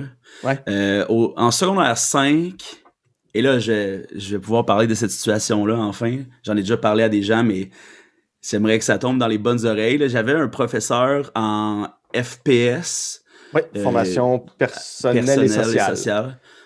Puis il y avait une des quatre étapes de l'année, parce qu'au secondaire, ça marche en étapes, si je me Mhm. souviens bien. Il y avait une qu'on qu'on consacrait à l'herméneutique, qui est la recherche de symbolique dans, dans tout, dans le fond, dans l'art. Puis lui, son dada, c'était qu'on analyse Pink Floyd The Wall. OK. Puis moi, mon père m'avait déjà initié à Pink Floyd à cette époque-là, tu sais. Puis The Wall, c'est un, un album très difficile d'accès, euh, Mhm. comparé, mettons, à, sais, à Dark Side of the Moon ou Wish You Were Here, tu sais, qui sont, qui sont des chefs-d'œuvre incontestés. Tu sais, The Wall, c'est pas tout le monde qui l'aime, tu sais. Ouais. Mais moi, perso- personnellement, c'est mon album de dépression, là. Tu sais, quand ça va pas bien, c'est... Il y a des tunes là... Moi, j'ai... Puis c'est encore à la recherche de l'amour, là. Il y a beaucoup de choses qui me touchent dans les films par rapport à, à des hommes en recherche d'amour, là. Mhm. Puis c'est, parce que je suis un homme, là, je dis pas que la recherche féminine d'amour est pas euh, équivalente, Non, mais moi, c'est, ces œuvres-là là, de, de Roger Waters qui parle de son père manquant, qui l'a détruit, là, puis il y a des moments, là, la, la voix de Roger Waters qui est pas une voix... euh, tu sais, qu'on pourrait dire belle, qu'on Ouais. pourrait dire harmonieuse, mais tu sais, des fois, il y a des... Quand il chante Vera Lynn, là, puis qu'il crie comme « Vera! Ouais. What else become of you? Je sais pas, là, moi, ça, ça, je sens, là, Ça te ça prend, vient. Ah, mais je sens la peine, tu sais, puis l'émotion là-dedans, puis en tout cas, pour revenir à l'école, euh, on le fait que pendant une, une étape complète, on écoutait ce film-là, puis la première moitié du film, on l'analysait avec lui, puis après ça, il nous faisait choisir une scène à analyser nous-mêmes, tu sais. Fait qu'on Mhm. a écouté ce film-là sûrement au complet dix fois là, en une Wow. étape. là.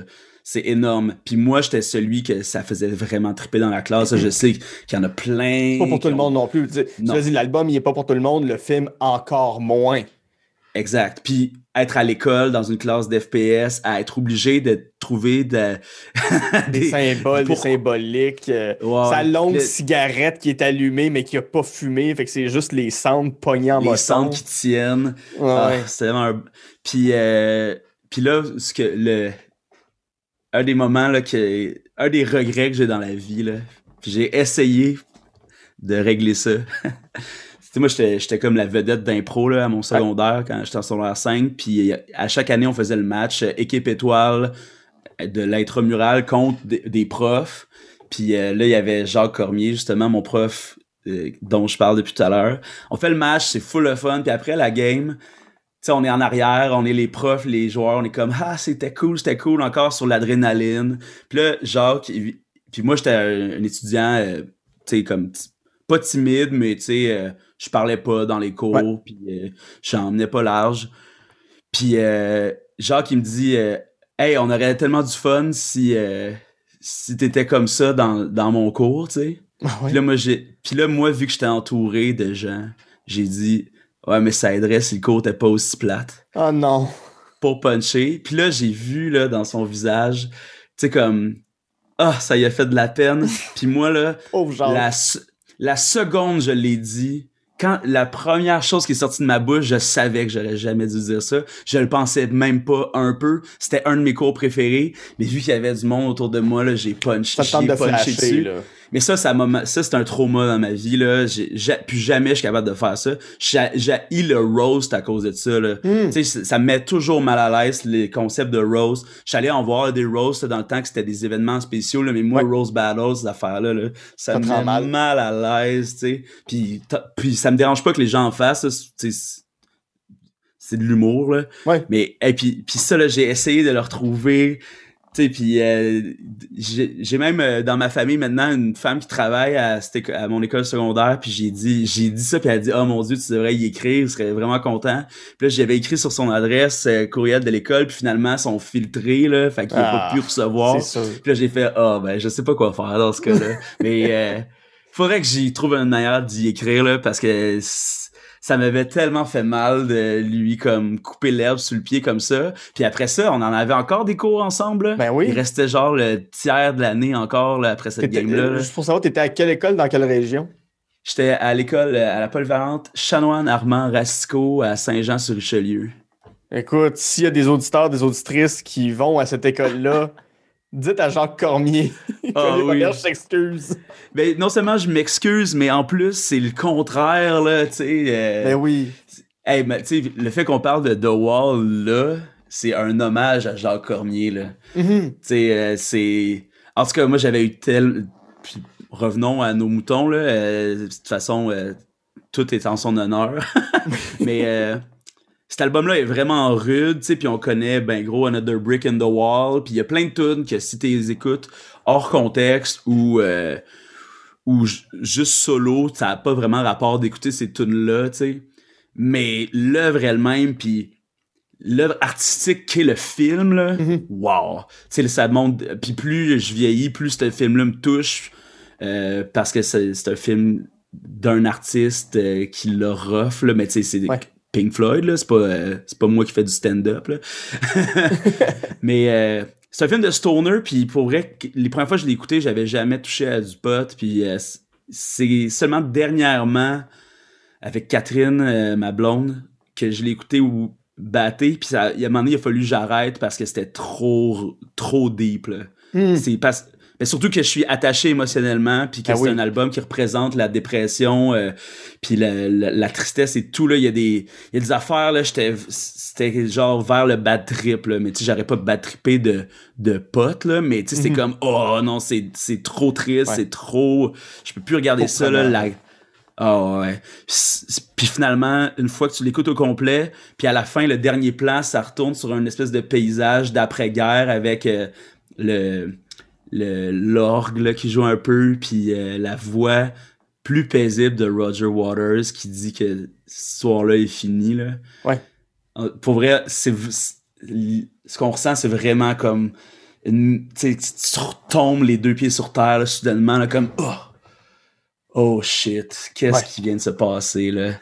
Ce que, ce que j'ai trouvé intéressant quand tu m'as soumis ce film-là, puis je me souviens, maintenant, on avait parlé un petit peu, mais euh, c'est un, un, film sur quelqu'un d'isolé, puis bon, c'est pas mal tout ça qu'on vit depuis deux ans, là, être isolé chez nous, mais euh, tu, m'avais dit, on, avait parlé un moment donné, quand tu étais à l'école de l'humour, tu t'étais fait frapper par une voiture, puis tu étais un peu isolé, mais j'aimerais ça qu'on parle de ça, parce que je trouvais que ça fitait avec le film. Qu'est-ce que, qu'est-ce que ça. Qu'est-ce qui est arrivé, puis qu'est-ce que ça a changé dans ta vie? Euh, ben, c'est ça. J'étais à l'école de l'humour comme en 2010, comme auteur, qui était pas une bonne décision, là, personnellement, finalement, de faire auteur, mais aussi, c'était pas. C'était pas un bon timing pour moi, finalement, de faire l'école de hmm. l'humour. Tu sais, j'avais 19 ans quand je suis entré, puis. Euh, puis, comme ah, je te disais, très jeune. Pour, pour, faire le programme d'auteur, c'est trop jeune. Ouais, ouais, ouais, ouais. Oui, oui, oui. Puis, euh, comme je te disais tout à l'heure, au cégep, inconsciemment, je me suis rendu compte que j'en pouvais plus d'être à l'école. Puis l'école de l'humour, c'est une école, c'est pas... Euh, mhm. il y a beaucoup de cours, il y a beaucoup de choses à rendre, surtout writer, là. Moi, là, c'était pas du tout dans ce que je voulais faire, finalement. Euh, puis un peu pour les mêmes raisons que le, que le programme cinéma au cégep, là, je trouve que c'est pas axé sur la créativité puis la création. C'est ben au, au cégep, tu sais, c'est un cours de cégep là, c'est un deck, fait évidemment que tu sais, t'arrives pas là pour faire un film, même si euh, t'es en avance sur j'avais fait déjà beaucoup de films au secondaire puis tout ça, fait que j'étais quand même en avance sur pas mal de monde au cégep.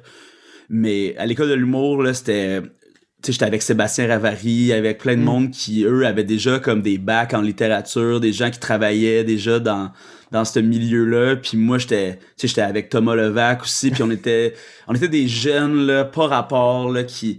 Hey, ça me tentait pas de remettre des travaux puis tout, mais j'étais à l'école de l'humour quand même, tu sais, puis... Euh, tu sais, c'était hot, puis le, moment où je me suis frappé par un char, je revenais de ma job, euh, j'animais au Fort en Grignon dans ce temps-là. Puis euh, là, je pensais j'étais vraiment là j'étais face à un mur par rapport à un devoir de français qu'on avait à faire hmm. qui était euh, avec Antonio Dilala bien sûr puis ce cours là il fallait comme créer une œuvre artistique là, basée sur le texte là, puis je, je, voulais faire une tune je voulais faire une tune mais j'étais pas capable de trouver qu'est-ce que je voulais faire puis j'avais ça en tête puis euh, puis c'est ça, à un moment donné, j'ai traversé une rue, puis il y a un char qui a brûlé sa rouge, puis qui m'a frappé pendant que je pensais à cette affaire-là. C'est fou, je me souviens de la tune que j'écoutais, je me souviens de où le char m'a frappé. Puis là, après ça, je me suis réveillé, genre deux heures plus tard, euh, dans l'ambulance en arrivant à l'hôpital. Wow. Fait que c'était un hit and run. Euh, puis à l'hôpital, tu sais, finalement, je suis resté dix jours à l'hôpital, mais tu sais, j'étais j'étais pas en complication, là, c'est juste que vu que je me suis fait frapper à ce point-là par un char, j'étais en commotion cérébrale euh, mhm.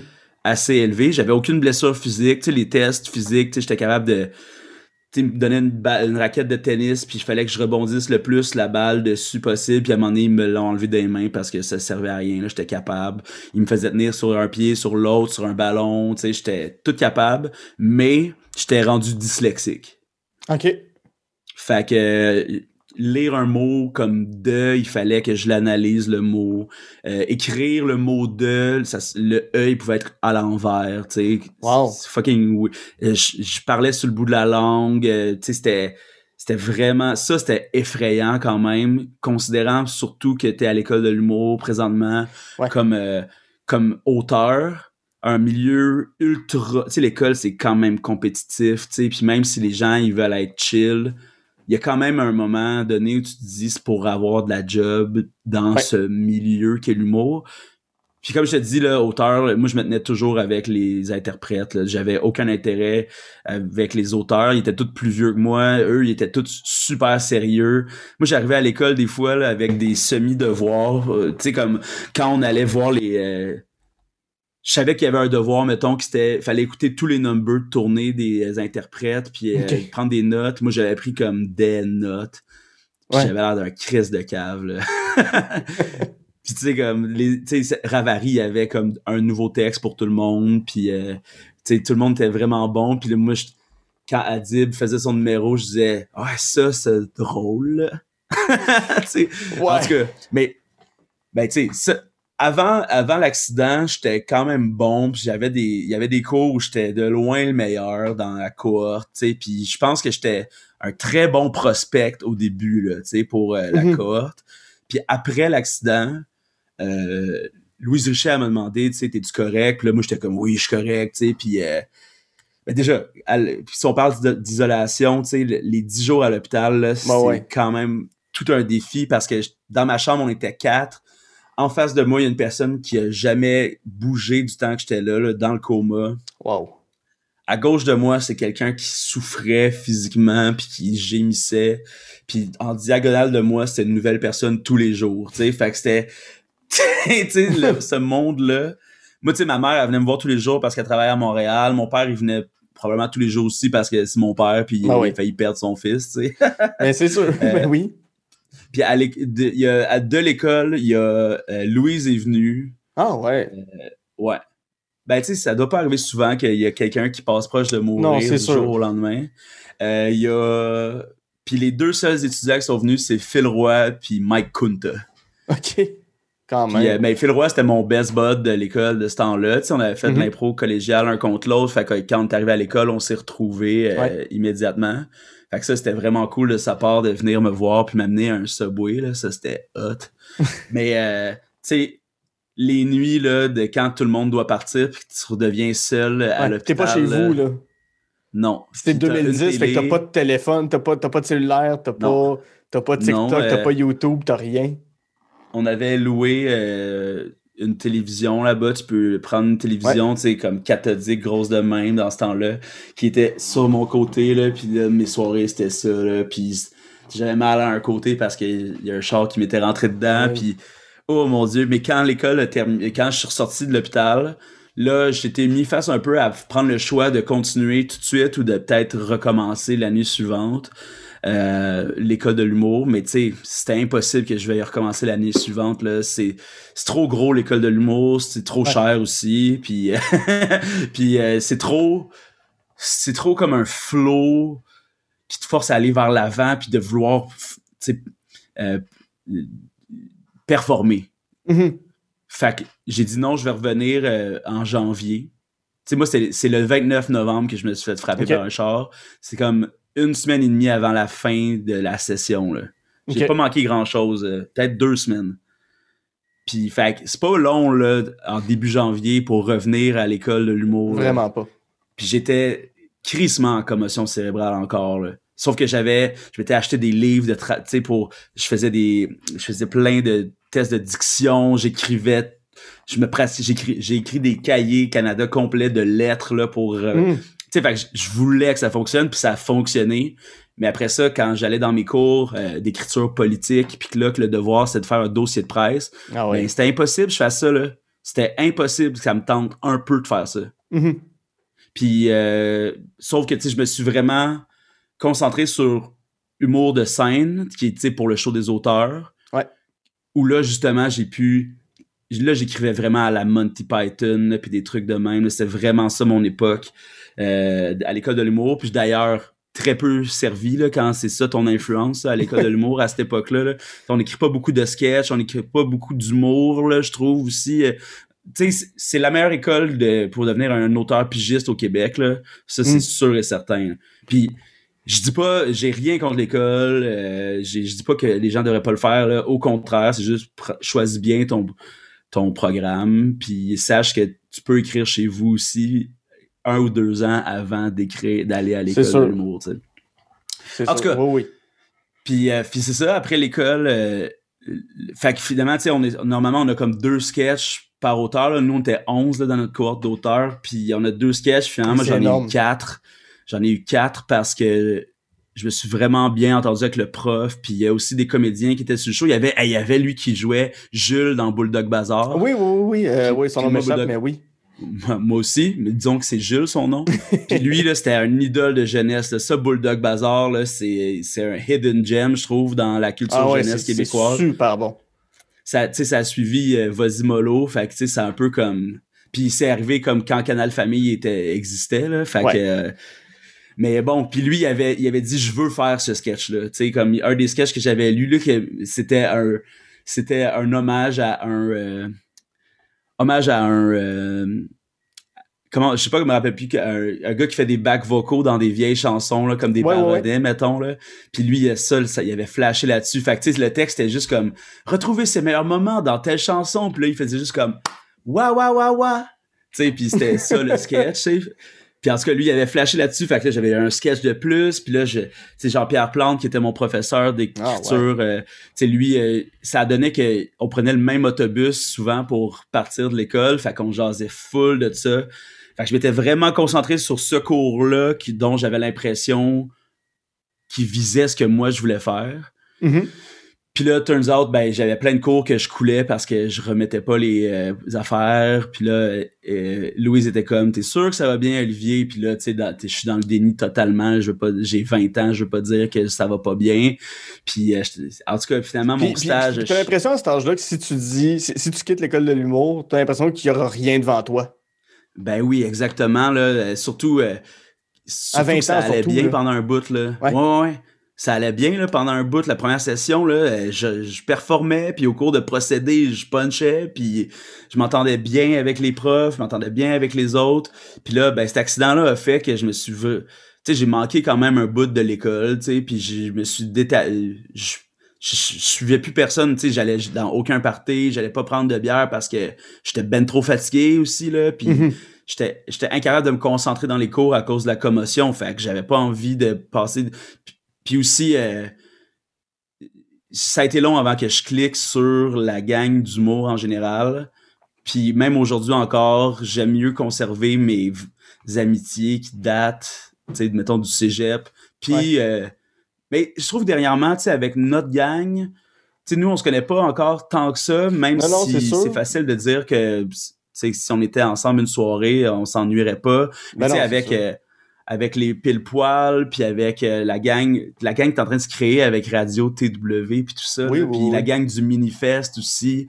Euh, je trouve que là, on là, est en train de, enfin de trouver. Je trouve que c'est plein de monde qui se reconnaissaient pas dans l'humour, qui là sont en train d'enfin de se rassembler pour créer un, un autre milieu de l'humour, Ouais. parce que Mais C'est quelque, chose, quelque chose de plus, ouais, quelque chose de plus sain, quelque chose qui est, qui est, qui est plus axé, Plus j'ai vrai. plus vrai, mais c'est moins axé sur la, sur la compétition, plus sur la collaboration. Il y, a- il y en a toujours eu là, de, la, de la- de la collaboration, mais ben oui, ben oui. tu sais, j'ai l'impression, tu sais, quand je travaille, mettons, avec les pile poils ou que je vois ce que vous faites, que je vois plein, plein de gens ce qu'ils font, je suis pas comme, ah, les maudits sont rendus là. Tu sais, je suis comme, ah, c'est cool, c'est cool qu'ils Ouais, soient ouais, là. puis je sens le. Tu sais, puis. Entre guillemets, je suis rendu un pile-poil, là. euh, Ouais, parce ouais, que ouais. j'écris- j'écris assez avec eux. Tu sais, je suis- on- ils ils- ils m'appellent le pile-poil invisible, mais. euh, tu sais, on, on- on- ils ont, avant que je sois là, ils ont longtemps été regardés de haut par ben du monde. oh oui. Oh Puis, oui. puis là, il y a un respect, j'ai l'impression que c'est créé, mais tu sais, eux autres même le disent, là, ce qu'ils faisaient avant, c'était pas, c'était pas incroyable non, Non. plus. Puis ils ont fait Ils ont mais commencé tellement jeune. ils ont commencé très jeunes, puis leur classe, leur, leur propre école de l'humour qu'ils se sont fait eux-mêmes, ben, ils l'ont fait sur le web. Fait que c'est sûr que la rater sur le web, Tu t'exposes. tu t'exposes plus que de le faire dans un bar où il n'y a pas de conséquences deux jours après. Tu sais, la, la conséquence c'est sur toi, là, ou à l'école, puis que les autres vont te juger. tu sais. Eux, c'est devant tout le monde, mais maintenant, ils ont, ils ont atteint une maturité. Mais j'ai l'impression, mais c'est ça que je trouve beau, il y a cette collaboration-là. Ouais, j'ai l'impression qu'on enfin, est on moins sent- chacun dans nos petites affaires.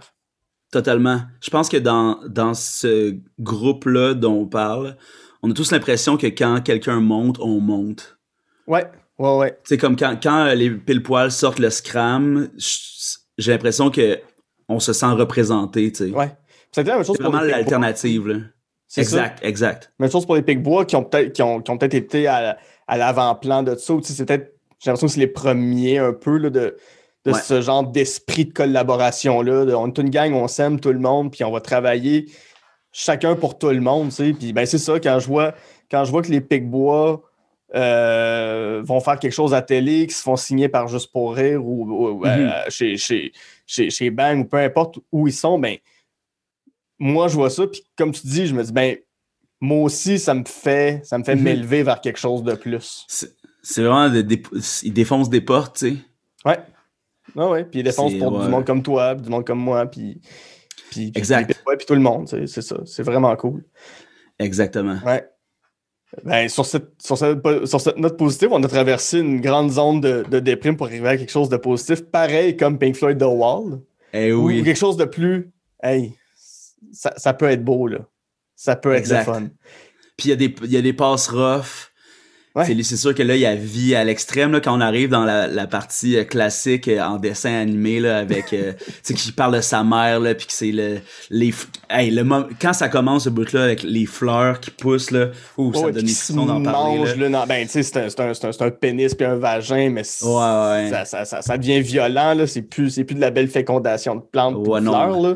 C'est puis bam bam puis puis là après ça, tu sais les marteaux puis euh, qui marche avec le drapeau britannique qui se décompose pour devenir une croix ensanglantée, puis... Ah, c'est fort, là.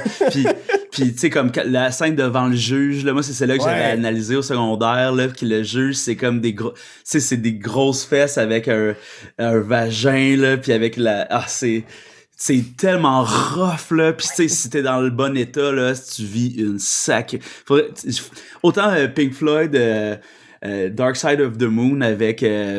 euh, quand- le magicien d'Oz, tu sais, Ouais. quand tu prends du moche, là, ça, je l'ai jamais fait, c'était, mais tu C'était sais, le- on sait, C'était On sait le qu'il y a- de, de, de Thomas Levac, ça, de regarder Ah The ouais. Wall. Ah non, non, d'écouter Euh. The Wall en regardant euh, The Wizard of Oz. ah, ben, Dark Side of the Moon, tu veux Ouais. dire. Ouais. Parce que, Oui, oui, oui, excuse-moi. parce que, ben tu sais, oui. Quand tu parles les deux en même temps, c'est assez euh, magique, là, que, Ouais. que tout fonctionne à ce point-là, là. En tout cas, mais, euh, être dans la mauvaise zone en regardant The Wall, c'est assez rough ce qui se passe. Ouais. Non, non, regard- regardez-le au bon moment, quand vous êtes détendu, quand vous êtes relax, puis c'est correct que vous soyez déprimé à ce moment-là. Ouais, c'est ça. C'est pas un autre. ça. On va faire une petite pause, Oli, et au retour, euh, ça va sentir les muscles puis la testostérone. Et non, on ramène pas testostérone, l'émission de Marc Boilard à TQS. on va pousser de la fonte avec Pumpkin, Pumpkin, ah, ouais, Pumpkin, Pumping Iron et Schwarzenegger. Mais juste avant, tu ne resteras pas silencieux pour dire tout le mal que tu penses de A Quiet Place. À tout de suite.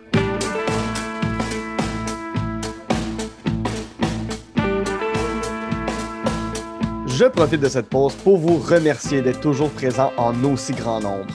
Je prends également ce moment pour vous rappeler qu'on jase de film est disponible sur Patreon au www.patreon.com baroblique de film.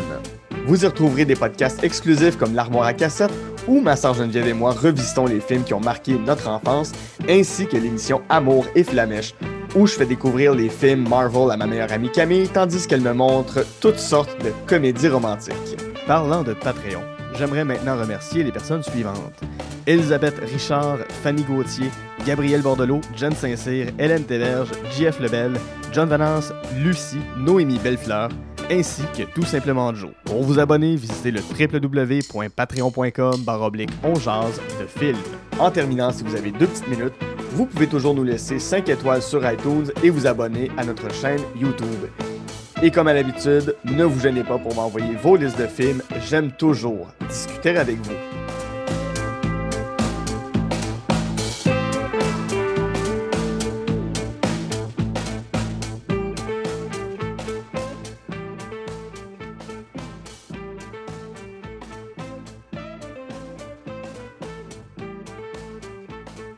Retour en genre de film avec mon invité Oli Roberge, avec qui, en première partie, on a jasé de Monty Python's Meaning of Life, Napoléon Dynamite et Pink Floyd The Wall. Euh, un film que t'as pas aimé, c'est A Quiet Place, un film de 2018 Yes. de John Krasinski. Pour ceux qui ne replaceraient pas, John Krasinski, euh, c'était Jim dans The Office avant qu'il ait une carrière euh, d'homme musclé qui combat tous les dangers. Ça le met en vedette. euh, Ça met aussi en vedette Emily Blunt, euh, son épouse dans la vie et dans le film. Ça raconte quoi, A Quiet Place? Ça raconte euh, un, monde post-apocalyptique dans, lequel on doit pas faire de bruit parce que des monstres extraterrestres qui sont attirés vers le bruit euh, détruisent tout sur leur passage. Mhm. C'est ça. C'est ça, ce film-là. C'est une famille euh, qui sont installés dans un espèce de, de campement, euh, un bon campement, là, entouré de, de, de barbelés, là, et tout et tout. Puis, euh, c'est ça, tu sais, il faut qu'il... À un moment donné, il y a une bébite qui s'introduit, là, puis là, il faut qu'il gère ça. Qu'est-ce que qu'est-ce que t'as pas aimé de A Quiet Place? Euh, moi, j'ai commencé à m'int- à m'intéresser euh, pour de vrai, puis à aimer les films d'horreur et les films euh, de monstres pendant la pandémie. Puis j'ai, euh, puis avant ça, ça c'est pas que ça m'attirait pas, mais j'avais peur d'avoir peur, tu sais, puis que ça me suive euh, la nuit quand j'essaie de dormir, tu sais. Puis finalement, ben c'est juste le film d'horreur pour moi est ce que le film humoristique aimerait être, tu sais, surprenant. Oui, ok, je comprends ce que tu veux dire. Puis en- les bons films d'horreur, c'est les films qui nous surprennent par leur intelligence, leur plot twist, ce genre d'affaires-là. Mhm. Et je trouve que A Quiet Place, c'est pas intelligent. Dans quel Je sens? trouve que c'est pas, ça marche pas l'affaire de mettre une traînée de sable sur 25 km pour pas faire de bruit. Mm. Ça marche pas, ça. Ça marche pas. Ça prendrait un million de poches de sable. Puis s'il y a du vent, il y a pas de sable. S'il y a sûr. pluie, il n'y a pas de sable. Si, euh, puis euh, s'il y a 10 personnes, en tout cas, je- je- ça a tellement pas d'allure de créer. moi, je trouve que c'est tellement pas clever. Je trouve que, tu sais, à la le spoiler alert, on s'en fout anyway de, de, de spoiler dans un podcast où on parle de Ouais. film, là. Mais, vous l'aviez pas trouvé encore la solution des amplificateurs de son? Vous n'y avez pas pensé à ça? De mettre du son fucking fort? Moi, c'est. Tu sais, comme. Moi, dans ces films-là de zombies, là, souvent, ou de trucs post-apocalyptiques causés par des monstres, ce qui me bloque souvent, c'est que s'il y avait des zombies, Ouais. l'armée américaine les décollerait. Oui, oui, oui. C'est sûr et certain, là. C'est sûr et certain. Fait que faut, pour que ces films-là fonctionnent, faut que ça soit super clever. Faut que ça, faut qu'il y ait une raison pourquoi l'armée s'en occupe pas. Tu sais, mettons le jeu vidéo Last of Us. Oui, Ça, c'est bien pensé. Parce que parce que tu vois que l'armée est là pour encercler justement euh, la ville où il y a les zombies, la région où il y a les zombies. Puis les gens qui sont pognés dans cette région-là doivent se soumettre à plein de, de règlements ultra comme anxiogènes puis Mhm. super désavantageux pour eux. Fait c'est pour ça qu'ils veulent en sortir, puis c'est pour ça que l'armée veut pas qu'ils sortent de cette zone-là. Ouais. Pour vrai, là, ces monstres-là, dans A Quiet Place, c'est sûr et certain qu'un tank ou un jet ou un drone qui pitch un... Ça les démolit, là. Mhm. Parce qu'à la fin, ils réussissent à le battre en mettant un, un amplificateur pour les malentendants sur le bord d'un speaker, puis là, ils sont genre... Ah! Ah! puis là, ils leur tirent dessus avec un shotgun, puis c'est pas mal fini, là. Mais c'est un peu comme euh, arroser la sorcière dans Wizard of Oz. Ouais, exact. En là. 1939, je comprends. Ouais, c'est ça. Puis même Ernest avec le lait aussi, là. Dans euh, Ernest et les monstres, je pense, là, c'est qu'il verse du lait, là, mais j'ai pas assez écouté Ernest, j'ai toujours juste le souvenir, à un moment donné, il verse comme un carton de lait sur un, Je me mon- souviens un pas de zombie celle-là. qui fond. Hey, c'est pas important. C'est- ça reste Puis- Ernest. Puis dans, dans A Quiet Place, à un moment donné, ils vont sous la, une chute, puis là, ils peuvent parler comme ils veulent parce que la chute a fait, elle brouille le bruit. Ouais, ouais. Puis ça aussi, c'est une autre Mais affaire qu'il c'est aurait ça, pu exploiter. Tu sais, comme, ça veut dire que tout le monde a été tellement pris de court, puis là, dans le 2, on voit que ça vient d'une météorite, puis que ça, tu sais, ça sème un espèce de branle-bas de combat euh, épouvantable. Mais même à ça, même s'il y avait un branle-bas de combat épouvantable, l'armée, euh, une autre armée quelconque ou un autre endroit aux États-Unis aurait été capable d'envoyer 20 jets, là? J'ai mon ton chat qui collé sur le camp. Ouais, il a fait bon, en tout cas, il a, il a fait tomber quelque chose. Puis... Ben, euh, si on était dans Quiet Place, là, je serais mort.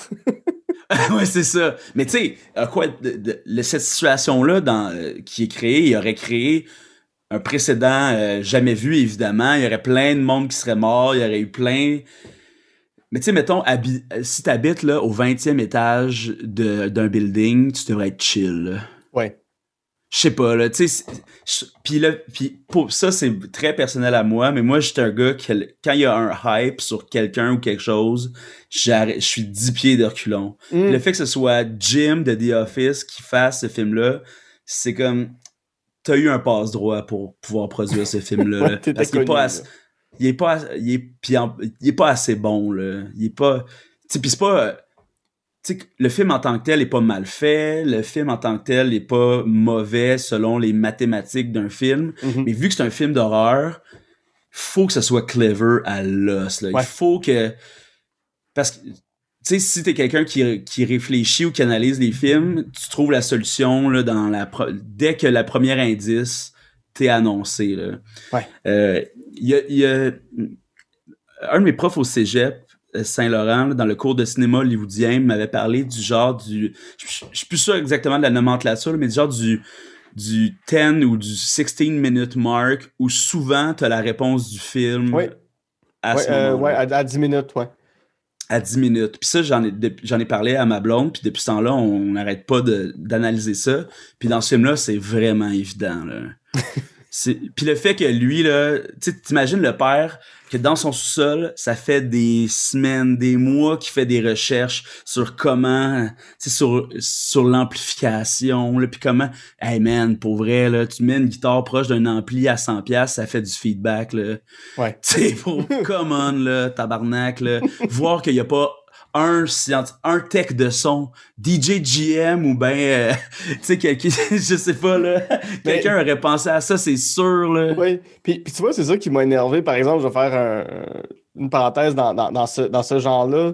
Il y a le film Don't Look Up qui est sorti euh, il y a pas longtemps sur Netflix. Je sais pas si tu l'as regardé. J'ai essayé de le regarder, mais j'étais pas dans une assez bonne passe pour. Parce que c'est vraiment comme trop. puis, ça aussi, là, vu que le casting est overhype, là, je suis comme. J'aurais mieux aimé des gens pas connus, finalement. Ouais. Mais ce qui m'a énervé de ce film-là, c'est qu'on dirait qu'il y a juste les États-Unis qui existent. Ouais, ouais, ouais, ouais. Tout repose sur est-ce que les Américains vont être capables de détruire l'astéroïde? Sais, je suis comme, ouais, mais on habite quand même dans un monde où il y a la Russie puis la Chine qui ont autant, sinon plus, de ressources que nous. Ben oui, exact. si les États-Unis font Ah ouais, on a construit une fusée puis ça n'a pas marché, ben il y a deux autres pays qui vont faire. Puis s'il y a vraiment une menace comme telle sur la Terre, ben la plupart des pays, ou ben ils vont s'unir en groupe, fait que le Canada, les États-Unis, Exact. le Mexique, l'Europe qui vont être comme Exact. Nous, on, on finance ça de notre bord. Puis de l'autre bord, t'as les Russes qui vont être comme nous autres, si on essaye. Puis la Chine qui va dire nous autres, si on essaye. Puis ils vont tous essayer d'envoyer des bombes et des missiles sur un astéroïde. Puis j'étais comme, mais dans ce film-là, il y a juste les États-Unis qui, on dirait qu'ils Ouais, essayent. ouais. Puis même quand ça rate, puis qu'ils disent on va trouver une autre solution. Mais non, tous les autres pays du monde auraient fait, ben non, arrêtez, là, on va, on va s'en charger nous-mêmes. Exact. Ben ouais, ça m'a exact. énervé. Mais c'est- un film hollywoodien, là. Tu sais, c'est Ben, ça l'affaire. Puis, tu sais, comme moi, là, euh, Jonah, euh, Jonah Hill. Ouais. Moi, ce- son genre de personnage-là, là, moi, je suis plus capable. là. Je trouve Mm. vraiment pas ça drôle. là. Mais je sais qu'il y y a- du monde là, qui ne jure que par Leonardo DiCaprio puis son entourage. là, mais pour vrai, là, revenez-en. Là. Wolf of Wall Street, moi, j'ai trouvé ça tough à regarder par bout. Là. Je trouve, moi, je trouve pas ça si hot des millionnaires qui jouent à être complètement défoncés sur la drogue. Là. Hum. Moi, cette, cette- mais je- la première fois, ben, la deuxième fois que je l'ai regardé, Wolf of Wall Street, je l'ai plus aimé. Ouais, moi, c'est un La que j'aime fois, j'ai- beaucoup, mais c'est pas un film où tu devrais aimer le personnage principal.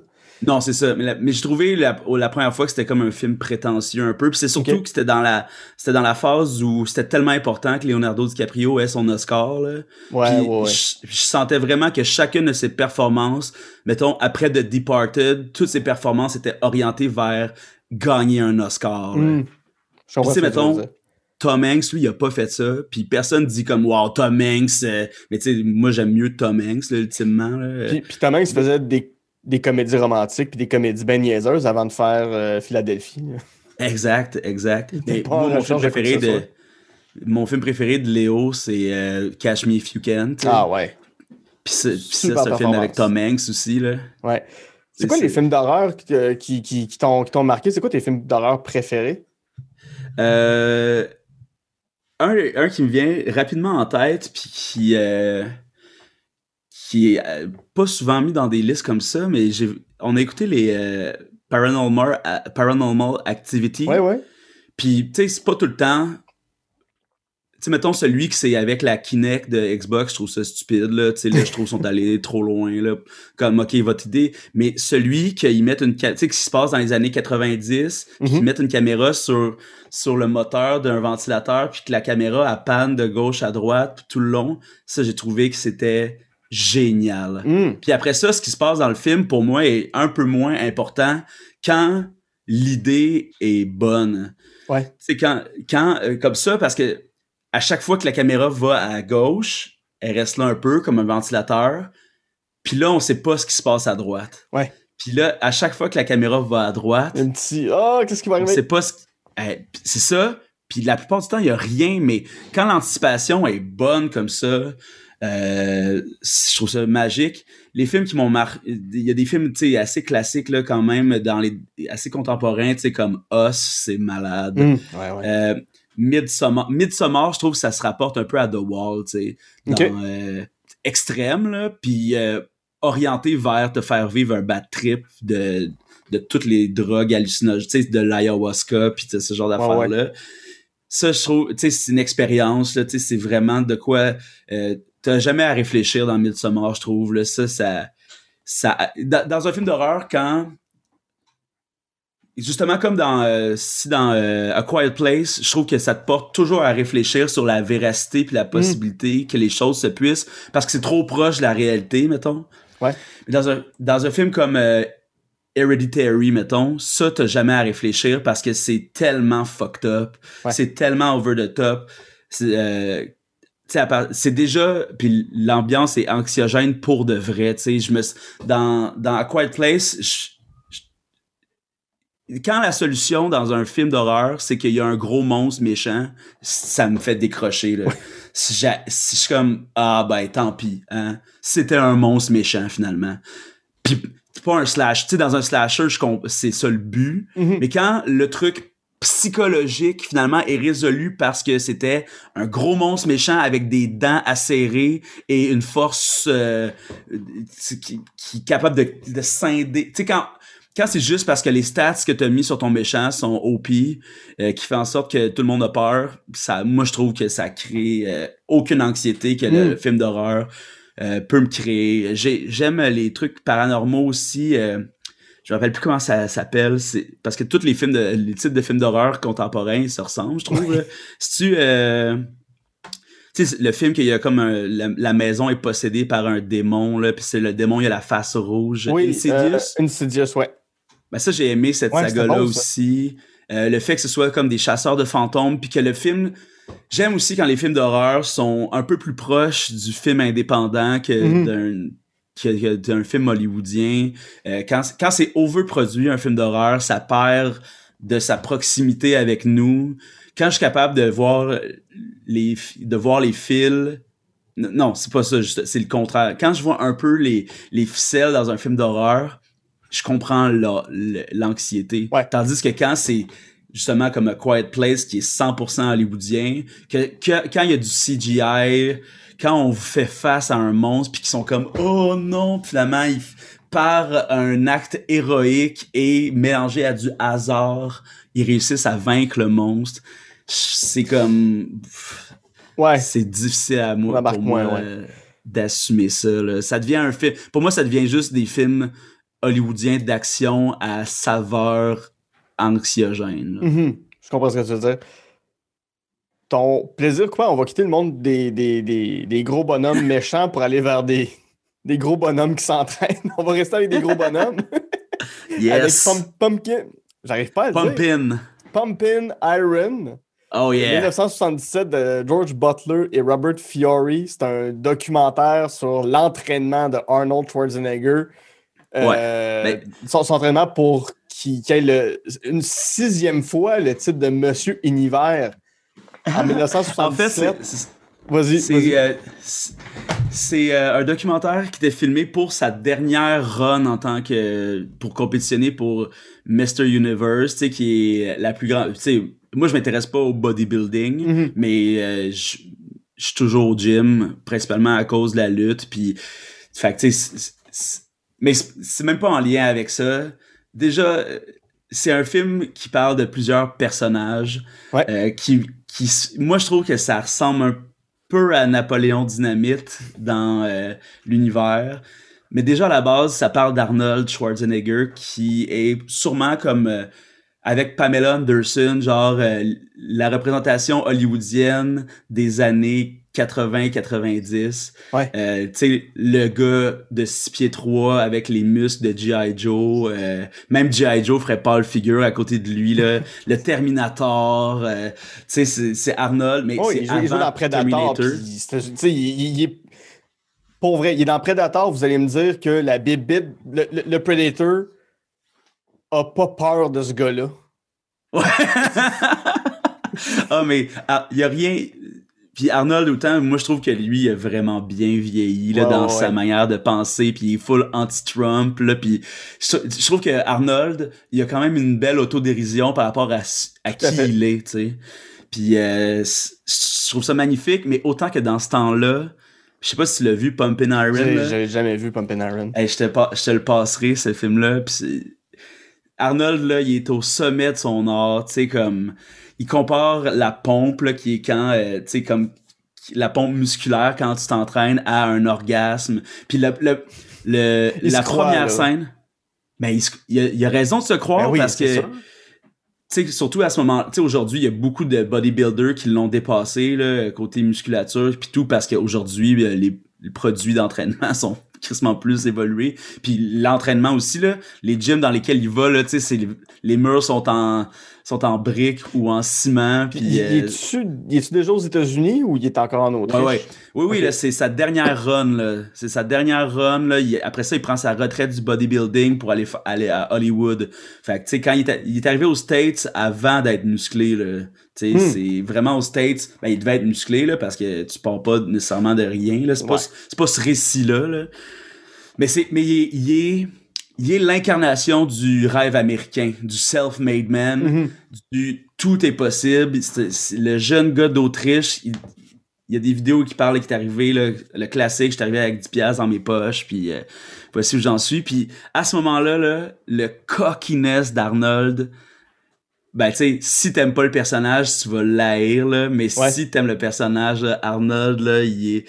Parce que sais, quand il est au, au gym là, dans le film, tu sais, tout le monde est comme Oh my god, c'est Arnold Schwarzenegger. Il y a personne comme lui. Là, tu le vois forcer, il comme il force. Puis là, t'as tout le monde qui le regarde en admiration. Tu puis la première première scène de ce film-là, euh, avant le genre de générique du début, c'est Arnold puis Lou Ferrigno qui est comme son espèce de qui, qui était le Hulk. Ouais original dans les euh, dans la série Hulk à l'époque. Tu sais, c'est fou hein parce que Hulk c'était juste lui maquillé en vert dans ce temps-là. Il y avait oh, oui.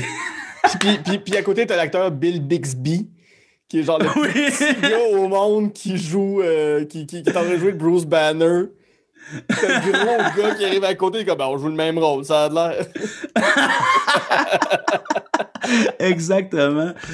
Puis euh, c'est-tu Lou Ferrigno ou en tout cas c'est parce qu'il y a plusieurs euh, il y a pas mal euh, de, de bodybuilders qu'on suit un peu cette run là en même temps. Mais la première scène c'est Arnold puis un autre bodybuilder qui sont avec une danseuse de ballet puis ils se pratiquent à faire des mouvements ultra gracieux parce que tu sais quand ils font leur présentation à Mr Universe, tu sais faut que leur corps soit présenté de la bonne manière. il faut que faut qu'il y ait de la grâce quand même là-dedans. C'est mm pas faut pas que ce soit mécanique parce qu'il faut que le corps aussi musclé soit-il ait l'air humain et fluide, tu sais. c'est normal aussi, c'est normal. Exact. Puis là tu vois la, danseuse de ballet là, toute fine qui qui montre comme comment placer son bras à Arnold, tu sais, ses deux mains, tu sais, comme comble même pas le triceps, là, puis elle monte, puis Arnold... tu sais, Arnold, il, tu sais, il fait de bonne foi, mais tu sais, avec son sourire de comme, regardez-moi, je suis à un cours de ballet, là. en tout cas, puis, puis après, tu sais, on suit Arnold, mettons, en, sais, sur la, la grande trame de fond, c'est Arnold s'en va encore gagner, tu sais, puis on mhm. se doute on se doute jamais vraiment si Lou Ferrigno va gagner. La deuxième histoire dans ce film-là, c'est celle de Lou Ferrigno, mhm. qui lui, on le voit s'entraîner, là, puis lui, c'est le genre, le, next one, tu sais, puis il est pas fait comme Arnold. Lui, il est fait plus petit, mais plus large, plus épais, plus trapu, tu sais. Puis on suit lui avec sa famille, tu sais, des Italiens, là, son père qui l'entraîne, puis tu sais, comme, il arrête pas de dire comme, hey, si tu fais pas le prochain effort, tu seras pas capable de battre Arnold. Hey, sois comme Arnold, sois Arnold, tu sais, puis puis à la fin du film, après la compétition, je pense que c'est juste avant le générique ou même peut-être pendant, c'est ils sont dans un autobus, là, tous les bodybuilders puis les familles sont dans un autobus, puis eux sont assis en arrière, puis t'as Lou qui est sur le bord de la fenêtre, Arnold, puis les parents de Lou. Puis là, le, Lou, euh, le père de Lou, là, il est bandé sur Arnold ben raide. Il arrête pas comme « Hey, tu viendras chez nous, là, on va t'inviter à, à, avec, à manger, là, puis on va te faire du spaghetti meatball. » Puis il, est, il regarde Arnold, euh, il regarde Lou, là, puis tu sais, il est cocky, puis il bully ben raide, là, puis il est comme « Ah oui, c'est sûr, je vais venir manger chez vous, mais ça va m'en prendre pas mal de meatball, tu sais. » Puis t'as Lou qui, lui, il regarde par la fenêtre. Tu sais, c'est encore une quête vers tu sais, vu qu'il y a cette relation-là avec son père, tu sens la relation, de la recherche de l'approbation, de la fierté de son père, la recherche d'amour. Mais tu sais, Lou, il a eu une grande carrière. Puis là, après ça, on, suit là, trois, deux, trois autres bodybuilders qui, eux, vont pas gagner. il y en a, dont un, je vais voir si je peux voir là. Il y a, il y a Franco Colombo qui lui, c'est lui. Franco Colombo, lui, ben lui c'est juste un bodybuilder, je l'ai jamais vu ailleurs, mais c'est lui qui, lui c'est le body à Arnold qui lui gagne toujours Mr Universe, mais dans la, la version de poids plume genre. Ok. T'sais, Arnold, lui, devait peser 250 livres, lui devait peser 180, mettons. Fait que ça, c'est le chumé Arnold. C'est lui qui fait au début euh, euh, qui, qui, fait le bodybuilding, qui fait le, ballet avec. Puis t'as un autre, mais je rappelle, je trouvais pas son nom, là, mais quand tu vas le voir, tu vas le reconnaître tout de suite. C'est un, un bodybuilder type, mais tu dans les années 70-80, euh, les gens, euh, même s'ils faisaient de la calvitie, ils se laissaient pousser les cheveux longs. Puis lui, euh, surtout pour un concept de bodybuilding à l'époque, il n'y a pas encore, tu sais, la tête chauve, je pense pas qu'elle représente encore. Tu aujourd'hui, c'est très masculin, très mâle. je dis ça. Mm-hmm. Je suis chauve aussi, là. Oui. Mais celui-là, tu sais, il a des cheveux longs, blonds, très, très fins, mais blonds bleachés, là, tu sais, parce ah, que, en plus, il a sa peau euh, quasiment calcinée par le bronzage, comme les bodybuilders veulent. Puis lui, tu le vois au début, puis il parle, tu sais, puis il est avec sa famille chez eux, puis il fait comme, euh, oui, euh, cette année, je m'essaie. je pense que si je pense que je suis capable de gagner Mister Olympia régional pour pouvoir me rendre. Tu sais, puis tu vois que c'est sais, lui, il a les mêmes aspirations qu'Arnold, mais il y aura toujours l'ombre d'Arnold qui va couvrir tout le monde. Puis là, final, puis tu le vois, il est avec ses enfants, puis là, tu sais, ses enfants, ils montrent leur petit muscle d'enfant de 4 ans, puis il est comme, oh, that's cool. Puis, mais tu vois dans ses, lui, il a comme, tu sais, il y a pas beaucoup de sourcils, genre, ou je sais pas si c'est à cause du bronzage, puis ses cheveux super blonds qu'on le voit pas, mais c'est, il y a des grands yeux ronds globuleux, que tu vois toute la peine de sa vie constamment là-dedans. Non. Puis là, tu vois une, tu vois une compétition, puis finalement, il réussit même pas à gagner euh, Mr. Euh, Olympia pour se rendre plus loin. Puis dans la, dans la compétition, euh, tu sais, eux autres, ils s'huilent, puis ils se mettent de l'auto-bronzant, puis là, ils sont fucking huileux, puis là, lui, il cherche sa serviette, tu sais, puis il est comme... Ah, je suis tellement stressé parce que je trouve pas ma serviette. Hey, t'as-tu vu, euh, t'aurais-tu vu ma serviette? Non, ok, ok. Ah, c'est qui qui vient de passer? Ah oui, il y a eu combien? 95? Il est ultra insécure. Ah ouais, puis là, il est comme... Wow, je suis vraiment fier de lui. Euh, il est tellement bon, puis il est insécure. Turns out, c'est Arnold qui avait caché sa serviette juste pour le faire chier, genre. Wow! tu sais, c'est du gros en même temps, tu sais, c'est tous des hommes ultra testostéronés, puis sûrement stéroïdés aussi. Tu sais, Arnold, il va gagner, il s'en fout, là. Il y a pas d'empathie du tout, là, dans ces affaires-là, là. En tout cas, je trouve que, tu sais, en surface, c'est un film de bodybuilding, puis ça parle d'Arnold, mais il y a tellement d'émotivité là-dedans, puis de, de, de quête de l'approbation, puis d'amour, puis il y a beaucoup d'insécurité qui, moi, me euh, rendent ce film-là totalement attachant. Ouais, ouais, mais je suis en train de regarder une photo de, de, Arnold qui flex, là. Tu vois, tu vois juste. Puis y a, on, on, dirait que ses bras, c'est un paysage d'Alpes suisses. tellement. Ça, ça a l'air de ça. Il, il pourrait quasiment y avoir de la neige sur le top de ses muscles tellement c'est énorme. là. Ah ouais, un petit pic, là. là. Ouais, non, ça, non, ça c'est des muscles hyper pointus. C'est- effrayant, là. Je- sais, non, un humain devrait pas avoir de ça. Puis il, est large du chest, mais il, y a, il y a- il y a- il y a quand même un petit torse, il y a quand même des- un petit Toute bassin. petite taille, là. Tout Toute petit taille. En bas, là, il est. Ben. il- ouais. sûrement une taille comme la, la tienne ou la mienne, sauf que ses, son, ses dorsaux sont d'une largeur épique, là. Tu sais, c'est, c'est- ce qui fait qu'il s'est en V comme ça, là. Tu sais, ça, Ouais. c'est les muscles du dos, là. C'est ridicule, là. Mais, ouais. en tout cas, tu jamais il s'est vanté d'être clean non plus, là.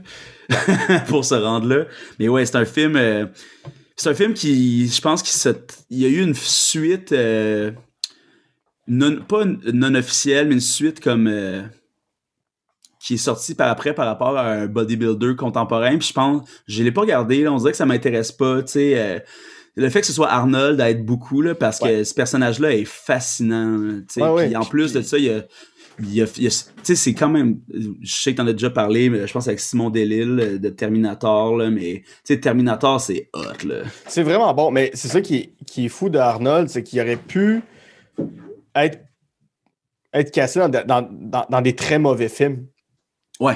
Puis il y a des réalisateurs qui ont eu l'intelligence de se dire Non, non, moi, je vais écrire des films qui sont remplis de philosophie, comme euh, euh, Last Action Hero. Last Action Hero, qui est mon film préféré d'Arnold, mais euh, voyons, tellement bon, son, euh, Total Recall, ah. hyper profond, mais même Terminator 2, euh, Terminator 1, Terminator 2, c'est des films qui ont des choses à dire. Ouais. Ils se sont dit, mais pour qu'ils passent ces films-là, je vais prendre une grosse vedette, puis Ouais. je, vais pouvoir, je, je vais avoir le financement de mon film. Mais en plus, euh, Arnold, c'est vraiment un prototype à part, là. Mhm. il sais, même euh, Sylvester Stallone, il est musclé pis tout, mais il mesure 5 pieds 6, tu sais. Oh, Arnold, il est 6 pieds 3, euh, il est legit dans ce qu'il ce qu'il représente. Puis après ça, les gens auront leur jugement sur ce qu'il représente. Mais quand on parle de cinéma, il y a pas personne qui a jamais à côté Arnold dans ce qu'il a fait, là. Personne, Oh, ouais. personne. Tu sais, Jean-Claude à cette époque-là, tu sais aussi, c'était l'époque genre des action heroes, là, justement, là. Tu sais, avec Va- Van Damme, puis Stallone, puis tous ceux qui ont fait, euh, le, je me rappelle pas comment ça s'appelle le film qu'ils ont fait dans le début des, des années 2000. là. Ah, euh, The, The Expendables. Ouais, exact. Que j'ai pas regardé parce qu'on s'en fout là de. C'est un bon concept, mais euh, on s'en fout un peu là, de, de revoir tout ce monde-là. Là. Mais il y a rien comme Arnold. Tu sais, euh, Ouais. mettons, euh, si on voulait aller dans l'opposé que j'ai dit tout à l'heure, tu sais, Pamela Anderson, tu sais, elle, elle a jamais comme vraiment eu de valeur cinématographique Mhm. ou. euh, tu sais, puis aussi ça, ça va dans la misogynie et le sexisme euh, de la télé, du cinéma et de la culture. Mais tu sais, elle a pas eu son rôle. Ben, y a, par contre, il y a d'autres femmes qui ont eu ces rôles marquants-là. Euh, mais tu sais, si euh, Ri- tu sais, Ripley euh, ou, euh, ou plein d'autres films, là, on s'en fout. Là, c'est pas une vraie comparaison. Arnold Mhm. puis Pamela, là, c'était plus une comparaison de poster qu'une Oui, oui, oui, comparaison. oui. Je comprends tout à fait euh, ce que tu veux dire. mais Arnold, on, on lui doit quand même tout le bon qu'il a amené dans le cinéma puis ce qui est aujourd'hui. Ouais. Puis je pense qu'Arnold, il y, a, il y a un véritable amour du cinéma aussi, contrairement, Mm. mettons, à d'autres de la même époque, qui le Ouais. font pour le chèque, qui le font pour paraître. Lui, j'ai l'impression qu'il lisait vraiment ses scénarios ou qu'il demandait à des gens envoie-moi les bons scénarios. Je, je, veux- je Ouais, dans les ouais, bonnes ouais. affaires. Je veux pas. Ça me tente pas d'être dans l'affaire niaiseuse. Puis oui, il y en a fait des affaires qui sont, qui sont- Ouais, tout à fait, sont très oubliables, mais il y, a quand même. Schwarzenegger a quand même un range d'acteurs intéressant, pas incroyable, mais intéressant. Évidemment, on, on se souvient que c'est pas la personne qui prononçait le mieux les mots au début et tout et tout. Là. non plus. Mais, euh, mais tu sais, comme, c'est fou qu'à un moment donné, ils ont fait Ok, Arnold, on va t'enlever euh, la camisole d'armée puis les mitraillettes. On va te mettre une chemise qui va te faire paraître. Tu sais, on va savoir que t'es un homme bâti, mais tu seras plus le monstre qu'on connaît. On va te mettre dans des situations familiales, tu vas faire des Ouais. comédies légères. Puis ouais. le but, c'est qu'à un moment donné, tu sais, mettons dans euh, la course aux jouets, là, tu sais, ça aurait pu être lui ou Adam Sandler, peut-être bah, pas ouais. Adam Sandler, sauf quand il faut qu'il joue le super-héros. C'est Ça, ça. c'est encore Arnold qui devait le jouer, tu sais. Ouais, ouais. Non, mais tu sais, il fait euh, euh, euh, un flic à la maternelle. Ouais. Ça aussi, ça, ça aussi, ça aurait pu être un peu n'importe qui, là. Mais non, il fallait que ce soit Schwarzenegger. Même chose, Ouais. tu sais, puis le meilleur exemple, c'est. Ben, il y a Twins, où il est le jumeau de Danny DeVito. Ah, ah. Puis on connaît, c'était censé être quoi la suite? hein? oui, oui, oui, avec Eddie Murphy. ouais. ça traverse bien le temps, tout ça. Puis- mais tu sais, il a fait Junior. Tu sais, il a- il a quand même joué un, un monsieur qui tombait enceinte dans Junior. Tu sais, C'est- quand- ouais. Oui, il va le faire. Puis il est comme, ouais, ouais, avoir du plaisir à le faire. Mais, mais tu Je pense que ça prenait. Arnold pour faire ça, pour, pour que le degré ironique de ce film-là fonctionne. C'est ça. Des fois, ça prend plus Arnold que genre, tu sais, si ça avait été Mel Gibson qui avait été enceinte, ça aurait eu un, Oh, ouais, c'est ça, il aurait pas cru de la même manière. non, c'est ça. C'est ça, mais tu sais, comme tu dis, tu sais, de partir du gars qui est un peu gêné de faire des mouvements gracieux de ballet à Ouais, je vais faire un film où j'ai une grosse bedaine puis je suis enceinte. OK. Exact. J'embarque, ça me tente. Puis quelques années après, faire Hey, tous les films que j'ai faits, ben je vais m'en moquer dans Last Action Hero. Exact. Exact. brillant. Hey, ça, la, c'est brillant. la scène d'ouverture de Last Action Hero, je pense que c'est ma scène d'ouverture favorite, là. Ouais. Tu sais, qui, est- qui est le stéréotype là, de, de ce genre de film-là, puis après ça, ça explose, puis là, c'est du Megadeth, là, puis c'est... mais la- quand je l'ai vu pour la première fois, ça fait pas si longtemps que ça, là. Quand j'étais jeune, on dirait que ça m'avait pas tombé sous la main, là. Mais quand j'ai vu ça, puis que la, la tune de... C'est Angry Again, je pense, qui part, là, avec les explosions, là, j'étais genre... Wow! C'était vraiment ce que ce genre de film-là essaie d'amener au dude, là. Puis- Tu sais, Ah, tu sais, à un moment donné, il roule bien nonchalamment sur la route, puis il y a juste une voiture derrière lui qui explose. Ouais. C'est pas. Sais, c'est pas mentionné, c'est pas important. Il y a juste, ben non, une voiture qui a explosé et c'est tout. Ben oui. C'est Ah l'action. C'est brillant. C'est de l'action. Oli, on va devoir euh, se quitter Ben sur cet oui. hommage à, à- à- à ce cher Arnold, à ce cher Schwarzy. Yes. Qu'est-ce que tu as à, à, à plugger? Qu'est-ce qui s'en vient sur toi? Parle-moi de tes podcasts. Qu'est-ce que, où, où- où on peut te retrouver? Bon, la place principale où je fais le- la plupart de mes projets, c'est La Gorgée, euh, qui est un- à la base un channel Twitch que j'ai parti avec Jonathan Hardy pour jouer à Zelda. On a fait des 72 heures de Zelda. Cette année, on a fait une semaine complète de Zelda. on a fait 7 jours non-stop. On a passé 17 jeux. En tout cas, quand? avec la Hein? On, ben, mettons, on fait un jeu chaque. Fait que quand l'autre joue, on dort. OK. Parfait. Mais euh, cette année, on a. Cette année, on a. C'était sur une semaine, là. Fait que c'était un autre genre de. Un autre genre de terrain, là. Mais il y a des moments où il y avait des jeux. Parce que pour en avoir 17, il faut quand même qu'on amène certains jeux qui sont un petit peu moins bons, là, surtout des jeux portatifs. Ouais. Euh, puis il y a des moments où on a fait. Tu mettons, Joe, il s'en allait se coucher, puis il dit Hey, si à un moment donné, t'es tanné, là, que t'en peux plus, viens me réveiller, puis on va faire pause, puis on va passer à un autre jeu. Tu sais, mettons, euh, un jeu à la DS qui s'appelle Spirit Tracks, là, OK. qui c'était la première fois que je le faisais ever. Ça m'a pris 19 heures le faire, là. Wow. Fait qu'à un moment donné, là, pis c'est un, il y a une mécanique là-dedans, faut que tu souffles dans une flûte de pan, là, puis pour le faire, faut que tu souffles dans la con- sur la console, tout en bougeant la console comme ça, pour faire comme si c'était une flûte de pan. Tu sais, le flash est incroyable. Ouais, ouais, ouais, c'est super bon, mais. En pratique, c'est dégueulasse, là. C'est sûr. Fait que, avec la gorgée, on fait ça, mais on fait aussi, là, on- à la base, c'était surtout pour faire de l'événementiel. On a déjà créé le Voyou Stival, qui est un festival de 24 heures, 24 shows. euh, en tout cas, puis là, on a, on a plusieurs euh, projets exceptionnels qui s'en viennent là-dessus, surtout des shows de scène et des Mhm. événements. euh, donc, vous pourrez, vous pourrez assister. Euh, Donc, suivez la gorgée sur Facebook et euh, sur YouTube et sur Twitch, au twitch.tv slash la gorgée. Sinon, un projet qui me tient énormément à cœur, c'est la lutte. Et je, mon Ben nom oui. de lutteur, c'est le diable en personne. Donc, sur Facebook, euh, allez par- principalement sur Facebook pour suivre toutes mes activités. Euh, Facebook, euh, nommé le diable en personne. Si vous le trouvez pas, c'est le diable en personne pro wrestler parce qu'il y avait déjà une pièce de théâtre qui s'appelait, euh, qui avait réquisitionné le nom euh, diable en personne.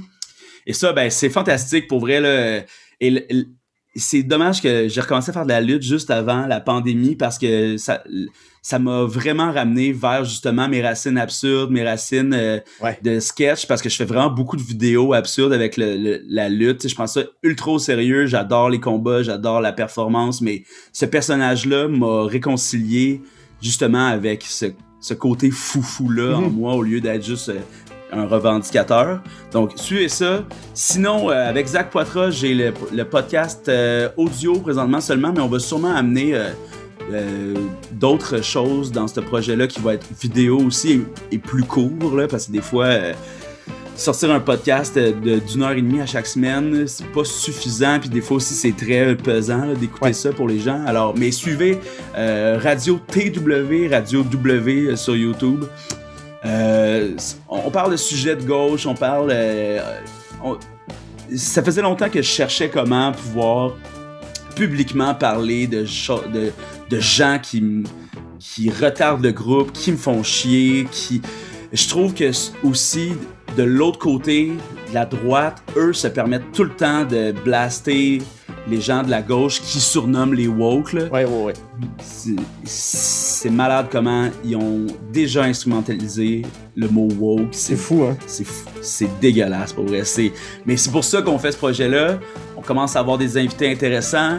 Euh, c'est pas pas aussi facile que booker des humoristes, mais euh, des fois euh, on avait on a on a cancellé un de nos épisodes parce qu'on s'était mis à parler d'appropriation culturelle autochtone, juste moi puis Zach, puis là on était comme oh Ouais. c'est pas à nous de parler de ça sûr. finalement. Ouais. Fait que- mais tu vois, c'est un projet qui nous fait évoluer nous aussi. Ouais. On espère que ça va aider les gens aussi à faire avancer leur, leur réflexion ou sinon de divertir là, parce que c'est un show euh, humoristique à la base. Hier, on recevait François Tousignan et on a blasté Ah, ben là. Guy Nantel ben raide. Là. Alors, euh, ça sort à toutes les semaines. Puis sinon, ben, euh, sinon, ben, suivez-moi sur Facebook en général. là, c'est déjà pas mal de projets, tu sais. Ouais, ben oui.